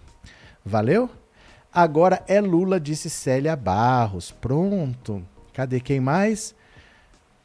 Ana Maria, hoje não tenho vontade de escrever, só não deixo o gado aqui criar asas esse bandido bolsomínio. Pronto. Então vocês entendem o que eu tô falando? a disputa aqui em São Paulo é muito difícil porque tem um eleitorado consolidado que não é de esquerda. Eu acho que o Haddad está no limite do que é a esquerda. A esquerda, no Brasil, tem mais ou menos 20 a 30%. Ele está com 30%. Ele está com o eleitorado máximo que ele pode ter de esquerda. O Márcio França é um candidato de centro. Se migrar tudo para lá, dá 50, acabou. Mas será que migra tudo? Se migrar metade para o Haddad, metade para o Tarcísio, o Tarcísio pula de 12 para 20, torna-se um candidato viável. Aí os bolsonaristas que estão vivos, que são os tucanos arrependidos, podem todos embarcar na candidatura dele. E aí sabe Deus o que acontece, mas vamos esperar. Eu preferiria um segundo turno garantido sem um candidato bolsonarista, que seja o Márcio França com Haddad, mas que não tenha o candidato bolsonarista, porque há uma chance do eleitorado tucano sem o PSDB para votar, embarcar no bolsonarismo, né? Esse título do vídeo parece que tá agorando Lula, isso dá azar. Chegou agora e quer sentar na janelinha, né? Faça a mesma coisa que eu falei, passa para o começo que você vai entender. Cadê? É, Samuel de Souza, do jeito que o eleitor é idiotizado e alienado, é fal só falta o mendigo do Planalto ser candidato a presidente. A presidente não, mas a deputado. Ele foi convidado a ser candidato a deputado, viu? Ana Lúcia, você achou? que é possível isso acontecer, porque assim, as pessoas não desaparecem. Às vezes ela não tem o candidato que ela quer. O PSDB desapareceu, mas o eleitor do PSDB ainda existe. Então ele vai votar em alguém. Ele foi em 2018 a votar no bolsonarismo. Tem um candidato do bolsonarismo. Não tem um. Aliás, gente, ó, para um pouco e pensa comigo. Que papelão do PSDB, hein? Que papelão. Porque o Dória, em 2018 ele tinha um candidato do próprio partido à presidência, que era o Alckmin, e ele abandonou o Alckmin, ele foi fazer Bolsodória. Ele fez campanha para um rival dentro do próprio partido dele. Ele fez camisa Bolsodória e foi apoiar o Bolsonaro para se eleger. Agora que ele é o governador, o que, que ele faz? O vice dele era do DEM. Não era nem do PSDB o vice dele, é do DEM. Ele chamou o cara para vir do DEM para o PSDB e falou: Eu vou concorrer à presidência e você vai ser candidato ao governo. Então ele pegou um cara que é do DEM e está apoiando esse cara para ser governador. Quer dizer, ou você não tem um candidato viável, ou o PSDB perde a eleição, que é o mais provável. O mais provável é que ganhe ou Haddad, ou Márcio França, ou Tarcísio, não o candidato do PSDB, que é o vice, o Rodrigo Garcia.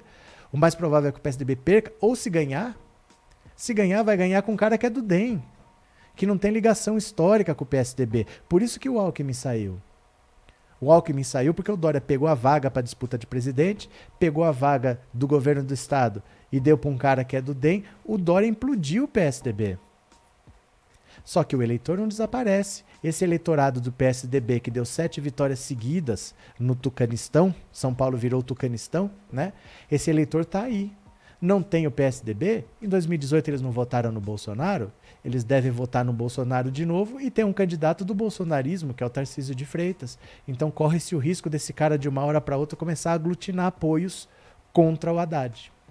Isso é um risco, viu? É, cadê? Lula 13, tá certo, Jean Paulo. Everson, se a pesquisa pegou a realidade do momento, Haddad está entre 35 e 40 dos votos válidos, números muito bons para São Paulo. São números muito bons, sem dúvida são números muito bons. Eu não estou discutindo isso não, só estou discutindo o que aconteceria se o Márcio França desistisse. Porque parece que iria tudo para Haddad, eu acho que não. Eu acho que não. O PSB não é um partido de esquerda, é um partido de centro. Eu acho que pode dar sobrevida para o candidato do Bolsonaro. Mas vamos ver, né? Serão seis meses muito longos da história, os mais longos, né? Vixe Maria, disse o Miguel. Bolsonaro nunca mais, eu voto Lula sempre, Maria Lúcia. Pronto. Deixa eu pegar agora uma coisa aqui para vocês, ó. Ai, meu Deus do céu. Vocês sabiam que tá tendo uma CPI em São Paulo, na Câmara de Vereadores específica com a Prevent Senior. E aí a gente fala, o que, que deu aquela CPI da Covid, não deu em nada. As pessoas estão sendo indiciadas em São Paulo da Prevent Senior, que fizeram aqueles experimentos com cloroquina. Dá uma olhada aqui, ó. CPI da Prevent Senior na Câmara de São Paulo pede indiciamento de 20 pessoas. Olha, é que como está na Câmara, não está mais lá na, no Senado, não tem mais a mesma visibilidade, né? Nesta segunda foi apresentado e aprovado o relatório final da CPI da Prevent Senior na Câmara de São Paulo. Ao todo, 20 pessoas foram indiciadas por diversos crimes. A operadora de saúde foi alvo da Comissão Parlamentar de Inquérito por uma série de suspeitas de irregularidades durante a pandemia. Entre elas estão os testes em pacientes infectados com Covid com medicamento hidroxicloroquina que não tem eficácia contra o vírus e de ter pressionado médicos a receitar o medicamento do kit Covid, coquetel de drogas que, sem efeito contra o coronavírus, ainda oferece risco, sobretudo às pessoas com comorbidades. A empresa ainda teria assediado pacientes para que aceitassem o tratamento precoce e ocultado as informações sobre os procedimentos. A CNN entrou em contato com a assessoria da Prevent. Em nota, a empresa disse: a Prevent Senior contesta o relatório, as sugestões de indiciamento e reafirma ter total interesse em que as investigações técnicas, sem contornos políticos, possam estabelecer a verdade dos fatos. A direção da Prevent Senior, seus mais de 3 mil médicos e 12 mil colaboradores seguirão trabalhando para prestar atendimento de excelência aos seus mais de 550 mil beneficiados como tem feito ao longo dos seus 25 anos de existência, sem qualquer vínculo político. Então, olha, após análise dos parlamentares, o relatório da final da CPI inclui as acusações: homicídio e tentativa de homicídio, ó, perigo para a vida ou a saúde de outrem, omissão de socorro, crime contra a humanidade, estatuto do Tribunal Penal Internacional, crime de falsidade ideológica. As denúncias chegaram à CPI da Covid por um dossiê enviados por médicos que trabalham ou trabalharam em algum hospital da Prevent Senior. Segundo o documento, a estratégia seria para o governo federal influenciar a, a população ao consumo dos medicamentos cloroquina, azitromicina e ivermectina para a cura ou prevenção da doença. Em setembro de 2021, os membros da CPI ouviram o diretor executivo da Prevent Senior, Pedro Benedito Batista Júnior, mas ele negou o conteúdo do dossiê. Em alguns momentos, ele afirmou ainda que o material estava adulterado. No depoimento, ele afirmou que a operadora orientou médicos a modificarem o código de diagnóstico, conhecido como CID, de Covid em pacientes após um período de internação há ainda denúncias de possível restrição à liberdade do exercício da atividade profissional dos médicos que, segundo o dossiê, eram orientados a receitar as drogas. Em outras palavras, a Prevent Senior está sendo investigada por pressionar médicos a oferecerem de forma irregular aos pacientes o chamado kit COVID. Olha, terminou a CPI na Câmara de Vereadores de São Paulo e 20 pessoas são indiciadas e o caso vai para a justiça. Vocês entenderam? Não é assim como a gente pensa. A CPI apurou várias coisas, dali as pessoas vão presas. Porque a CPI no Senado, que a gente viu, é uma comissão de inquérito. Inquérito é investigação. Ela vai descobrir. O que ela descobre é mandado para as autoridades competentes. Quem tem foro privilegiado, como Bolsonaro, como Marcelo Quiroga, que é ministro da Saúde, isso cai lá no colo do Augusto Aras. E o que, que o Augusto Aras faz? Nada só passa pano. O Augusto Aras não faz rigorosamente nada. E aí ele não, não abriu investigação contra ninguém. Tá tudo parado lá. Não é a CPI que não deu em nada. É o Augusto Aras que travou. Mais em São Paulo, que é uma das ramificações. A investigação da Prevent Senior foi feita outra CPI na Câmara de Vereadores. Foi terminada essa CPI e agora tem 20 denúncias na Justiça. Vamos ver o que acontece. Mas é assim que funciona. Não é a CPI que sai prendendo as pessoas, não. Ela investiga e entrega para o órgão competente. E o Augusto Aras não está nem aí. Esse é o problema. Mas quem não tem foro está sendo investigado ou em São Paulo ou em Brasília e as investigações estão andando, viu? Cadê? Uh, Cícero Silva, é o Lula tá realmente doente, tá até enchendo a cara de cerveja, disse o Cícero. Cadê? Geraldo, é, Lula brilha uma estrela, Lula lá, cresce a esperança. Maria Helena. Esse tipo de machado corta dos dois lados. Jean Paulo, do que será que você está falando? Silvano, se o Lula não for candidato, votarei em quem ele colocar no lugar dele e sei que todos nós estamos de acordo. Silvano Silva. Cadê? Silvani Duque, Ana Maria. Pronto. Agora, deixa eu ver aqui. Segunda-feira, né? Dia útil. Será que o presidente Jair Bolsonaro trabalhou hoje? Vamos ver aqui a agenda oficial do presidente da República. Vamos ver se esse menino trabalhou? Cadê? Opa!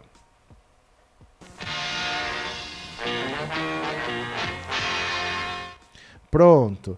Vamos lá? É só colocar no Google agenda oficial presidente que a gente vai ver o que, que esse presidente fez hoje. Vamos ver aqui comigo? Olha, Agenda oficial do presidente da República. Hoje é dia 4 de abril. Pronto. 4 de abril de 2022. 6 e meia, 7h50. Partida de Brasília para o Rio de Janeiro. Já não está em Brasília. Das 9h45 às 10h45, missa de início das festividades do centenário da Pedra Fundamental do Cristo Redentor. Festinha das 11 ao meio-dia, cerimônia de assinatura do protocolo de intenções entre a Arquidiocese do Rio de Janeiro e o ICMBio e de acordo para regularização fundiária do Complexo da Maré da comunidade Parque Alegria. Cerimônia, outra festinha. Das 13 às 14, almoço Brasil de Ideias oferecido pelo grupo Voto. E das 16h15 às 17h40, partida do Rio de Janeiro para Brasília. Que, que ele fez? Rigorosamente nada. De Brasília foi para o Rio de Janeiro, participou de uma missa, de uma cerimônia, de um evento, uma festividade lá, de um almoço e voltou para Brasília. Só. Só. Não fez rigorosamente nada que possa ser chamado de trabalho. Tudo isso aqui ele poderia ter mandado um representante. Né? Ele manda vice serve para quê? Ele podia mandar o vice para o Rio de Janeiro, ó, vai lá, me representa, tal. Eu tenho que resolver aqui o preço dos combustíveis, eu tenho que ver o que, que eu faço com o preço dos remédios, eu tenho que ver se o microcrédito vai chegar na mão das pessoas. Ele manda um representante para essas cerimônias, mas não, ele tem que ir. Ele tem que ir porque ele está em campanha. Então, infelizmente, ele não está nem aí para o povo brasileiro. Ele simplesmente pensa na própria candidatura em continuar como presidente. Era só ele mandar um representante para esses eventos, mas ele não está nem aí, né? É, Val Silva, agenda do maior vagabundo da história do Brasil. É até estranho falar de agenda oficial, porque nunca tem nada que preste, né? Nunca tem nada que preste. Deixa eu falar aqui com vocês, ó. É, professor, fala Romildo, eu fico pensando, essa juíza que tentou mandar o Lula pro Tremembé, o que será que ela pensa agora? Lula é favorito nessa eleição. É a Carolina Lebus. Né? Se não me engano, é a Carolina Lebos que fez isso. É da turma do Moro. Ela, Gabriela Hart, é da turma do Moro. Eles não estão nem aí. Eles não estão nem aí, não. Olha, pode faltar diesel. Pode faltar óleo diesel. Dá uma olhada aqui. A chance é real de faltar diesel. Olha, o risco de faltar diesel no Brasil, segundo o presidente da Petrobras. Olha só, o presidente que saiu, Luna e Silva. Em meio à confusão das últimas semanas na Petrobras, o presidente demitido da empresa, general Joaquim Silva e Luna, fez uma, um alerta importante. Em entrevista à Veja, o ainda presidente da estatal afirmou que existe a possibilidade de faltar diesel nos próximos meses. O risco existe. No hemisfério norte acabou o verão o que aumenta a pressão sobre o gás. As medidas contra a Rússia afetam a distribuição de gás. Aí é a lei da oferta e da demanda, e o preço do diesel subiu muito. Ele afirma, porém, que a Petrobras elevou a produção para o topo de seus limites e afirma que, apesar de existente, o risco está em patamares controláveis. Para mitigar esses efeitos, a Petrobras aumentou bastante sua produção. Estamos trabalhando no limite máximo de produção de diesel e gasolina para abastecer o mercado. O risco de desabastecimento está colocado, mas digo que não seria tão alto. Durante um grande evento de comemoração dos 85 anos do Ipiranga, rede de postos do grupo Ultra, Olha o posto Ipiranga fazendo 85 anos. Ó. Muitas conversas entre distribuidores envolviam as preocupações com a possibilidade de faltar diesel em certas regiões do Brasil, como o interior de São Paulo, que já estava percebendo baixos níveis do produto, responsável por garantir a logística por modal rodoviário no país tem muita gente falando sobre o risco de desabastecimento de óleo diesel, porque a Petrobras não acatou 100% dos pedidos das distribuidoras. O Brasil é dependente de 25% de produtos importados, disse Sérgio Araújo, presidente da Associação Brasileira dos Importadores de Combustíveis.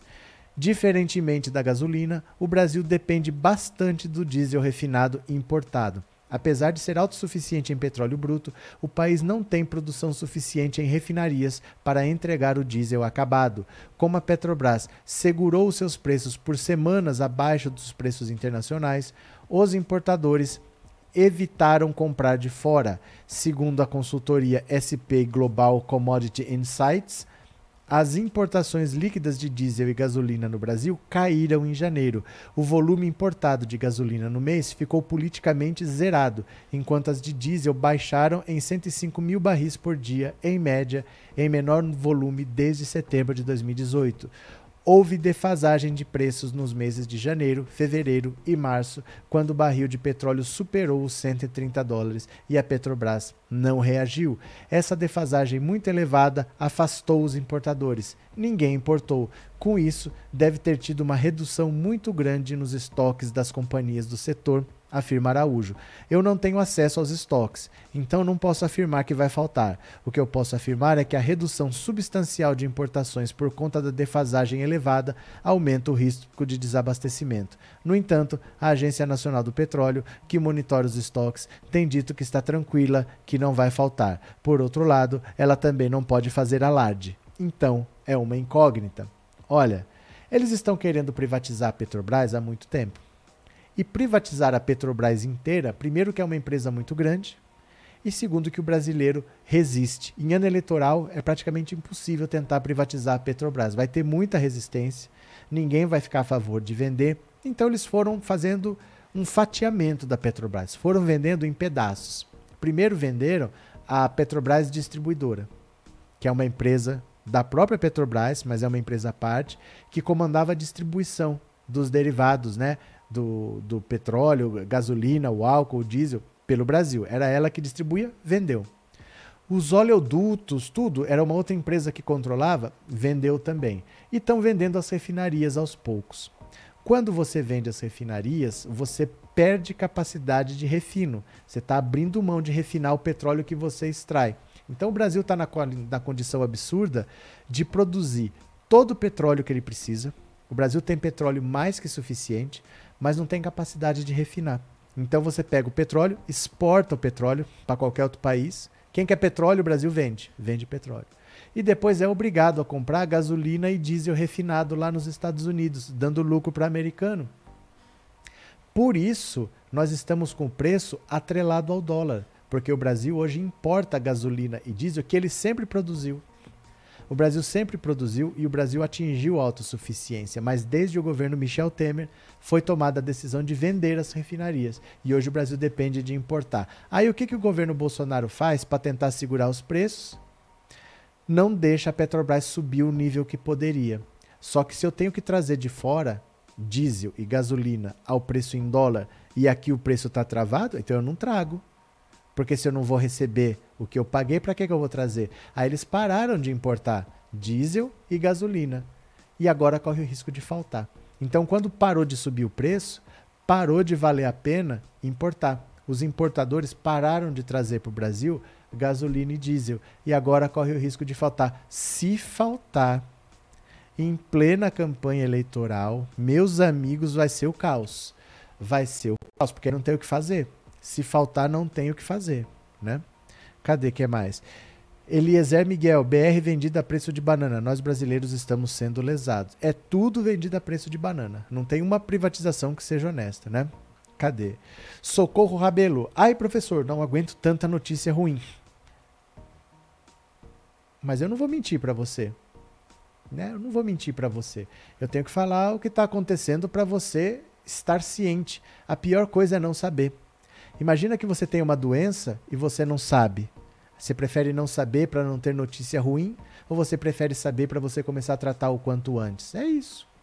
A gente não pode ficar com essa, essa história de que ah, eu não quero notícia ruim. Se tem uma coisa ruim acontecendo, você tem que saber para você se prevenir, para você se programar, para você agir. Imagina você ter um problema sério de saúde e você não sabe porque você não, tem, não quer notícia ruim. Eu tive um tio que morreu por causa disso. Vou te contar porque é muito sério. Ele tinha uma namorada e um dia essa namorada chegou para ele e falou assim: "Olha, preciso contar uma coisa para você. Isso tem tempo já, ele já faleceu tem mais de 10 anos, tal. Ela falou assim: "Eu tenho que contar uma coisa para você, porque você precisa saber. Eu fiz um teste, um teste de HIV e deu positivo. Não quer dizer que você tenha, mas é bom você fazer um teste para você ver se você tem ou não. Aí qual foi a postura dele? Não quero ter notícia ruim. Ele começou a ler, começou a procurar, ele viu que ele tinha uns sintomas, ele falou: "Ai, tô positivo. Tô positivo, vou morrer, não quero fazer, não sei o quê". E não era. Era uma hepatite. Era uma hepatite medicamentosa por tomar medicamentos ao longo da vida inteira. O fígado dele estava atacado e os sintomas eram parecidos. Aí ele não, não tratou essa hepatite, que virou cirrose, sem nunca ter bebido álcool na vida, virou uma cirrose e ele acabou virando um câncer de, de fígado, de rim, de tudo depois que espalhou e ele acabou morrendo.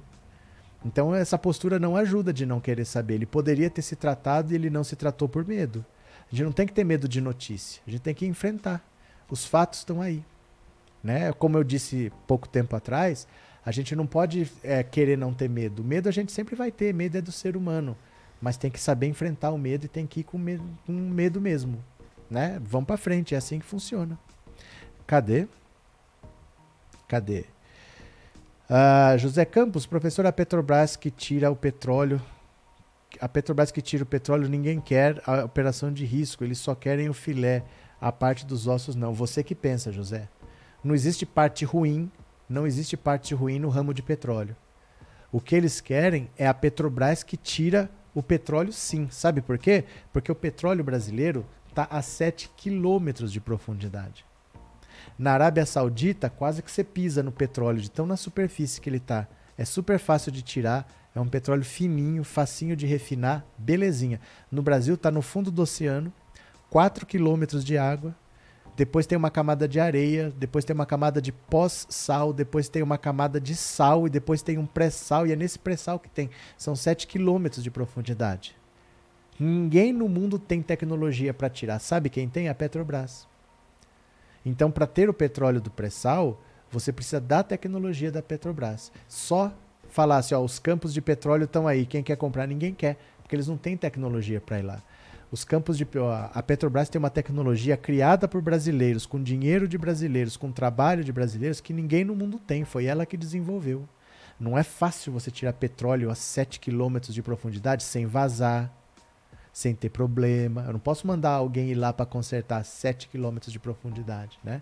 É bem difícil. Então eles querem a Petrobras sim, porque a Petrobras desenvolveu muita tecnologia que ninguém tem, né? Cadê? É, rap. Boa noite, Isa Rosas, bem-vinda. Cadê? É, Arlete, assim como tem gente que sente medo de obter coisas boas na vida por medo de besteiras. É, não tem essa, gente. Ah, eu não quero notícias ruins, hoje tá difícil. Que mundo vocês vivem que é tudo bonito? O meu mundo sempre foi de luta, o meu mundo sempre foi de batalha, sempre foi assim. O que, que a gente vai fazer? Não vamos viver no mundo da Disney? É bom você ir na Disney de vez em quando, assiste lá um, um seriado qualquer, mas a nossa batalha é aqui, né? A nossa batalha é aqui.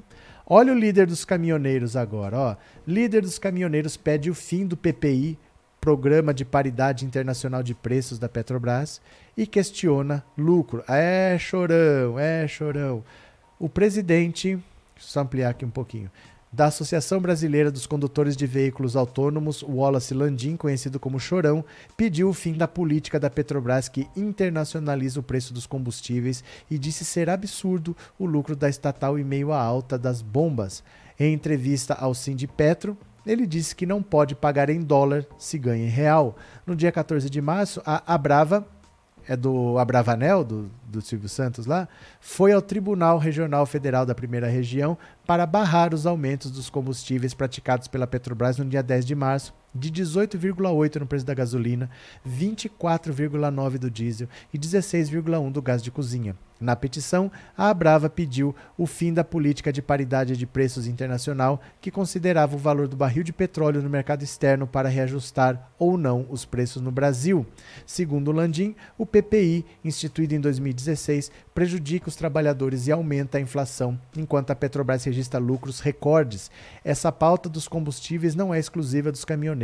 Esse assunto envolve toda a sociedade. Estamos falando de inflação na veia. O transporte em si não pode sofrer com isso com continuidade e esse preço precisa ser repassado. Temos um levantamento que, inclusive, indica aumento para as próximas semanas. A proposta do governo de reduzir o imposto estadual, na visão do líder da Abrava, não passa de um paliativo, já que não supre o aumento recente promovido pela estatal. Essa outra ação que o governo propôs do ICMS dos estados, ficou muito claro que o texto original fala da retirada de 30% do valor do imposto e já tivemos um mega desconto de 25% então é paliativo. Outra questão que ninguém coloca é sobre as armadilhas existentes dentro da Petrobras colocadas para o povo brasileiro. Tanto é que 27% da composição da gasolina é de etanol, o que não tem nada a ver com a moeda estrangeira. Então o povo está sendo enganado e não podemos ficar calados. Pois é, apoiaram o Bolsonaro enquanto puderam. Né? Os caminhoneiros apoiaram em massa o Bolsonaro em 2018. Em 2018, durante o governo Temer, teve uma greve de 10 dias que parou o Brasil. O Bolsonaro grudou nos caminhoneiros e desde lá ele prometeu baixar o preço dos combustíveis, baixar o preço do gás. Ele prometeu um monte de coisa para essa galera toda e eles passam pano para tudo que o Bolsonaro faz. Hoje, você simplesmente falar queremos que acabe com a paridade de preços internacional, não dá para fazer. De uma hora para outra, não dá para fazer, porque se você deixa de atrelar o preço ao preço internacional, você teria que ter produção interna. Porque a partir do momento que eu parar de subir, por que, que eu vou importar? Se eu não estou recebendo o preço que compense eu pagar em dólar lá fora. Eu estou pagando em dólar, por que, que eu vou vender em real aqui sem acompanhar o mesmo valor? Vai parar a importação. Vai faltar diesel hoje. Você tem que fazer o quê? Ao mesmo tempo que você vai tirar essa política, você precisa aumentar a capacidade de refino da Petrobras como era antes antes deles venderem as refinarias. Porque aí você podia falar: dane-se o preço internacional. Eu produzo petróleo, eu refino e eu vendo. Eu não tenho nada a ver com o mercado externo. Só que vendendo as refinarias, você fica atrelado ao mercado externo. E se eu tenho que comprar lá fora, eu tenho que pagar um preço compatível com o que se pratica lá fora. Então eles estão dando apoio ao Bolsonaro, que há quatro anos está mentindo para eles e agora eles querem que mude de uma hora para outra, não se muda de uma hora para outra. Acabou de ser vendida mais uma refinaria. Como é que o Brasil vai produzir agora gasolina e diesel para eles? Não tem como. O Brasil precisa ou construir ou comprar refinarias para ter capacidade de refino e falar: dane-se o preço internacional, vou cobrar o quanto eu quiser. Hoje não dá. Incrível, né? Oséias, o diabo louco, o que aconteceu? Wesley não vai dar em nada e a tendência é aumentar mais no governo Bolsonaro e a culpa nunca é dele. Nada é culpa dele, né? Nada nunca é culpa dele. Márcia Saraiva. E se a gente não desmentir a mentirada do Bolsonaro, o coisa pode ganhar de novo. Não podemos parar de abrir os olhos das pessoas. É, não dá pra gente abaixar a cabeça e falar, não, deixa quieto, não tá acontecendo nada, né? V. Pereira. Eles não estão no lado do Bolsonaro, agora aguenta, faz arma que passa. Pronto. Os ricos enganaram o chorão, coitado. Pois é, mas aí o que, que adianta agora, né? Ah, não é de uma hora para outra assim, não. A Petrobras é uma empresa muito grande que envolve muito dinheiro, as decisões não são tomadas para a semana que vem. Né? Sandra, o capitão vagabundo que é covarde vai arrumar outro atestado para não ir aos debates passar vergonha. Lula Guerreiro, nosso presidente. Valeu, Sandra, obrigado pelo super chat, tá? Eu vou fazer um pedido aqui para vocês, que eu estou fazendo todos os dias, ó. Vou deixar o link aqui para quem quiser colaborar, porque eu estou organizando. Não sabemos se o Lula vai ganhar. Mas tô tentando organizar para ir na posse do Lula fazer uma live lá e transmitir para vocês. Do jeito que eu fazia nas manifestações na Paulista, eu quero ir para a posse do Lula, fazer uma live e transmitir de lá de dentro. Não é todo mundo que vai poder ir, claro, mas pode assistir pelo canal, uma transmissão que a gente faça de lá. E dezembro é um mês complicado para mim, porque eu vou tentar pela primeira vez trazer a minha filha para cá, para passar os dias aqui comigo, só que eu tenho que ir buscar e tenho que levar. Já são duas viagens caras em dezembro, que é perto do Natal, perto do Ano Novo, e seria uma terceira na posse do Lula, que é dia 1 de janeiro. Então, quem quiser colaborar, eu estou fazendo uma vaquinha para poder ir na posse do Lula. É para quem quiser. Quem não quiser não precisa colaborar, mas as passagens vão estar tá acima de dois mil reais em dezembro. Eu preciso comprar a passagem se você quiser colaborar, nesse link você paga por boleto, paga por débito, você paga por cartão, você paga por Pix, como você quiser. E nós vamos tentar fazer uma vaquinha para tentar ir na posse do Lula, tá? Você pode escolher um valor, por exemplo, 10 reais, 20 reais, você vai pagar todo mês.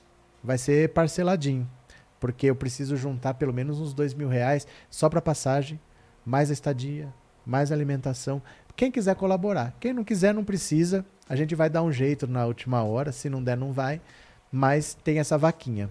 Tá bom? Aí vocês que sabem, fica a critério de vocês, tá? Maria Silva, obrigado pelo super sticker. Obrigado de coração, tá? Obrigado pelo apoio. Cadê? Em 2018 inventaram um tanto de mentira sobre o Haddad. Isso ajudou o Bozo louco a ganhar. Com certeza, né, Márcia? Com certeza. Agora deixa eu ver aqui, ó. Ah, pera lá, pera lá, pera lá. Pronto. E vocês viram que o Bolsonaro demitiu o presidente da Petrobras e agora não tem ninguém para colocar no lugar? Porque quem ele indica está envolvido num monte de máfia, num monte de processo judicial, está mentido com empresa de gás. Tudo pode dar conflito de interesse. Quem vai sendo indicado para ser presidente? O Tribunal de Contas vai falando: Fulano não pode, Fulano não pode, Fulano não pode. A situação está bem sério. A situação está bem séria. Dá uma olhada aqui, ó. Dossiê da Petrobras sobre Landim e Pires assustou o ministro de Minas e Energia. Olha só, como é que eu vou escolher agora o presidente da Petrobras? Está sem chefe a Petrobras. Os relatórios da Diretoria de Governança e Conformidade da Petrobras sobre o histórico do executivo Rodolfo Landim e do consultor Adriano Pires assustaram o ministro de Minas e Energia Bento Albuquerque e técnicos da Corregedoria Geral da União.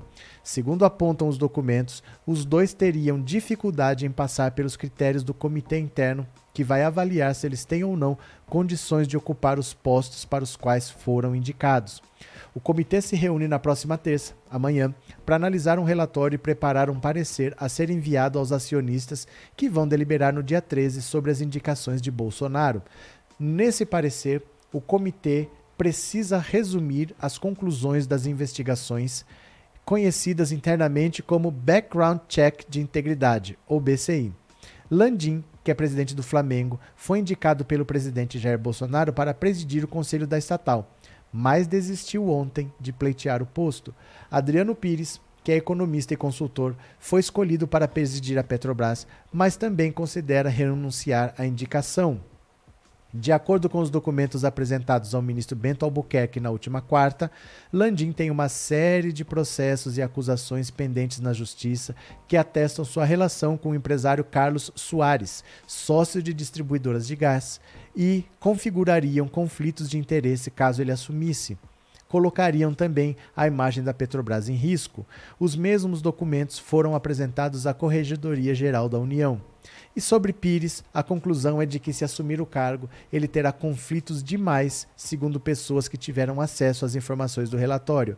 A questão dos conflitos de interesse também é a base de uma representação do Ministério Público junto ao Tribunal de Contas da União para que Pires não assuma antes de uma investigação mais aprofundada.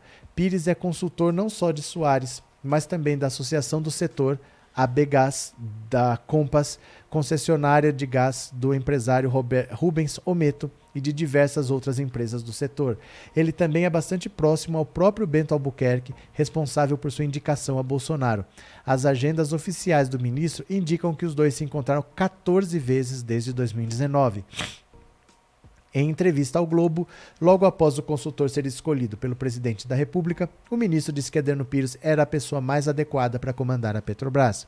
Na presidência da empresa, Pires terá que decidir sobre contratos e disputas judiciais e terá acesso a todo tipo de informação confidencial. Desde ontem, Pires vem dizendo que as pessoas próximas que cogita desistir do cargo. Ele diz que só descobriu depois de aceitar a indicação que a política de integridade da Petrobras não permite que seus executivos tenham parentes comercialmente ligados a concorrentes e parceiros comerciais. E para assumir a presidência da petroleira, Pires estava passando as ações da consultoria para o filho, Pedro.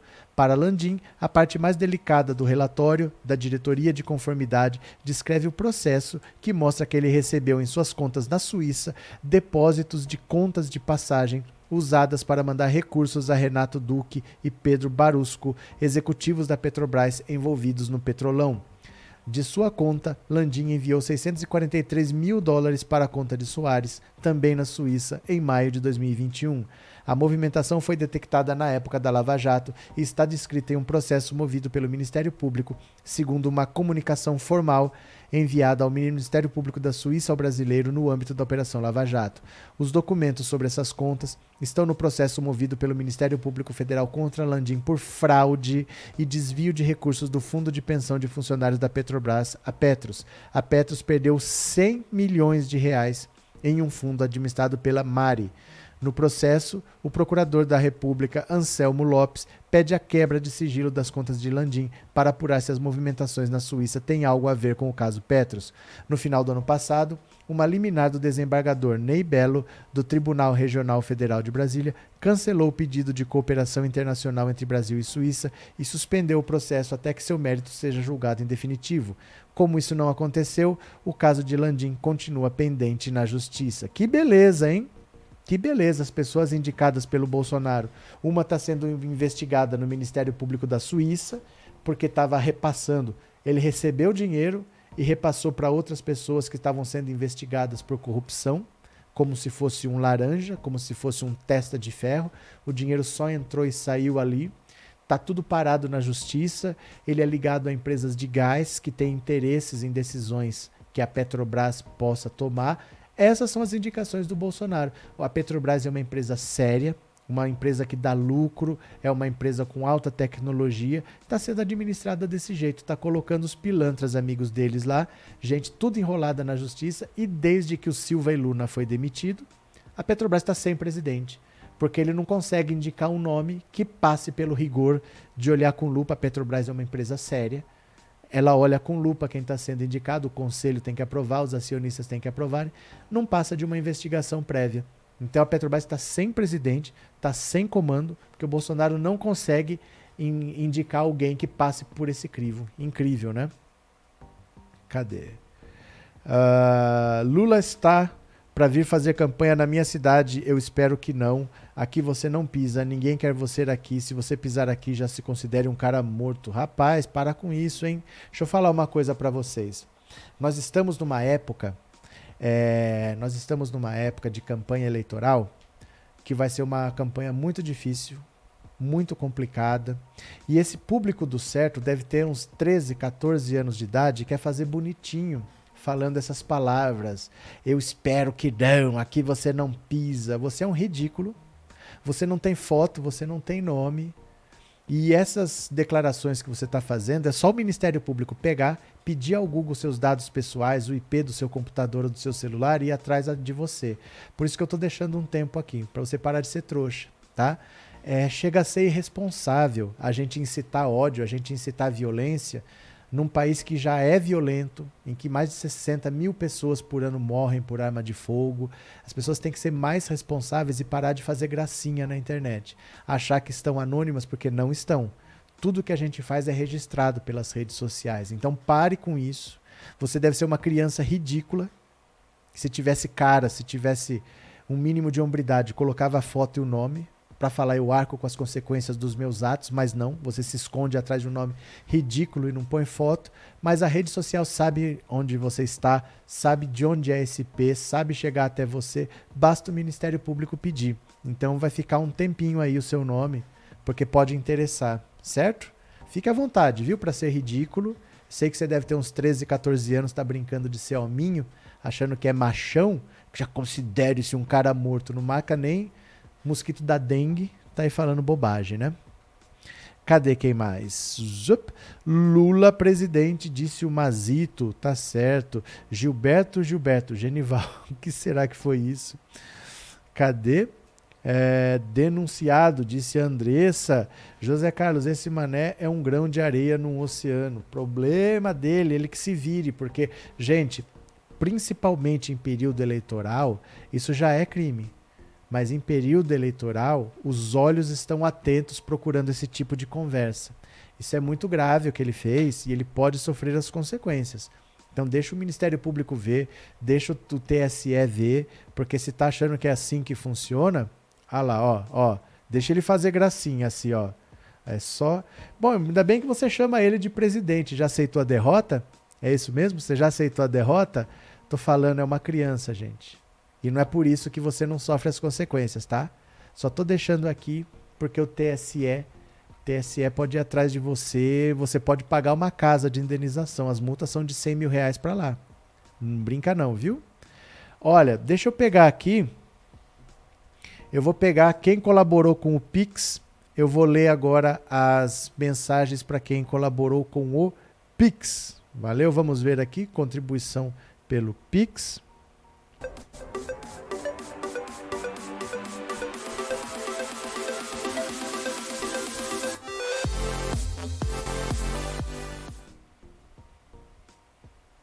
Pronto. Vamos lá, estou abrindo o aplicativo aqui. Vamos ver a contribuição com o Pix. Quem quiser colaborar, sempre dá para deixar um recadinho, no final eu vejo aqui, tá? Então olha só.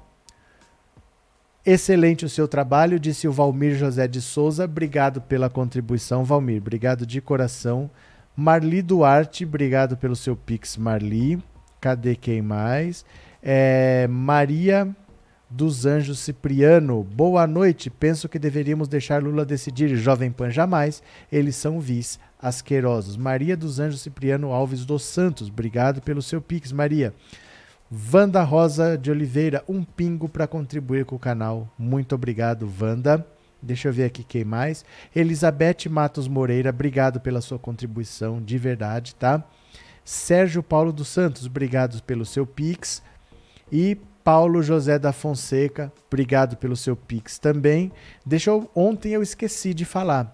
Então olha aqui, ó. Ontem a gente teve a Gracinda Maria Cardoso, obrigado pela sua contribuição, Gracinda. Temos o Márcio Silvestre, obrigado pela sua contribuição também, Márcio. É... Opa, deu um erro aqui. Vou entrar de novo, tá? Deu um erro aqui, parei no Márcio Silvestre. Vamos ver se eu não perco aqui. Pronto. Márcio Silvestre. Agora tem o Sandro Carneiro da Cruz. Parabéns pelo seu trabalho progressista. Obrigado, Sandro.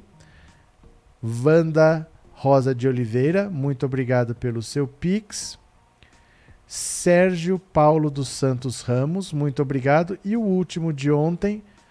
Joel de Souza Alvarenga, obrigado pelo Pix. Valeu, meu povo!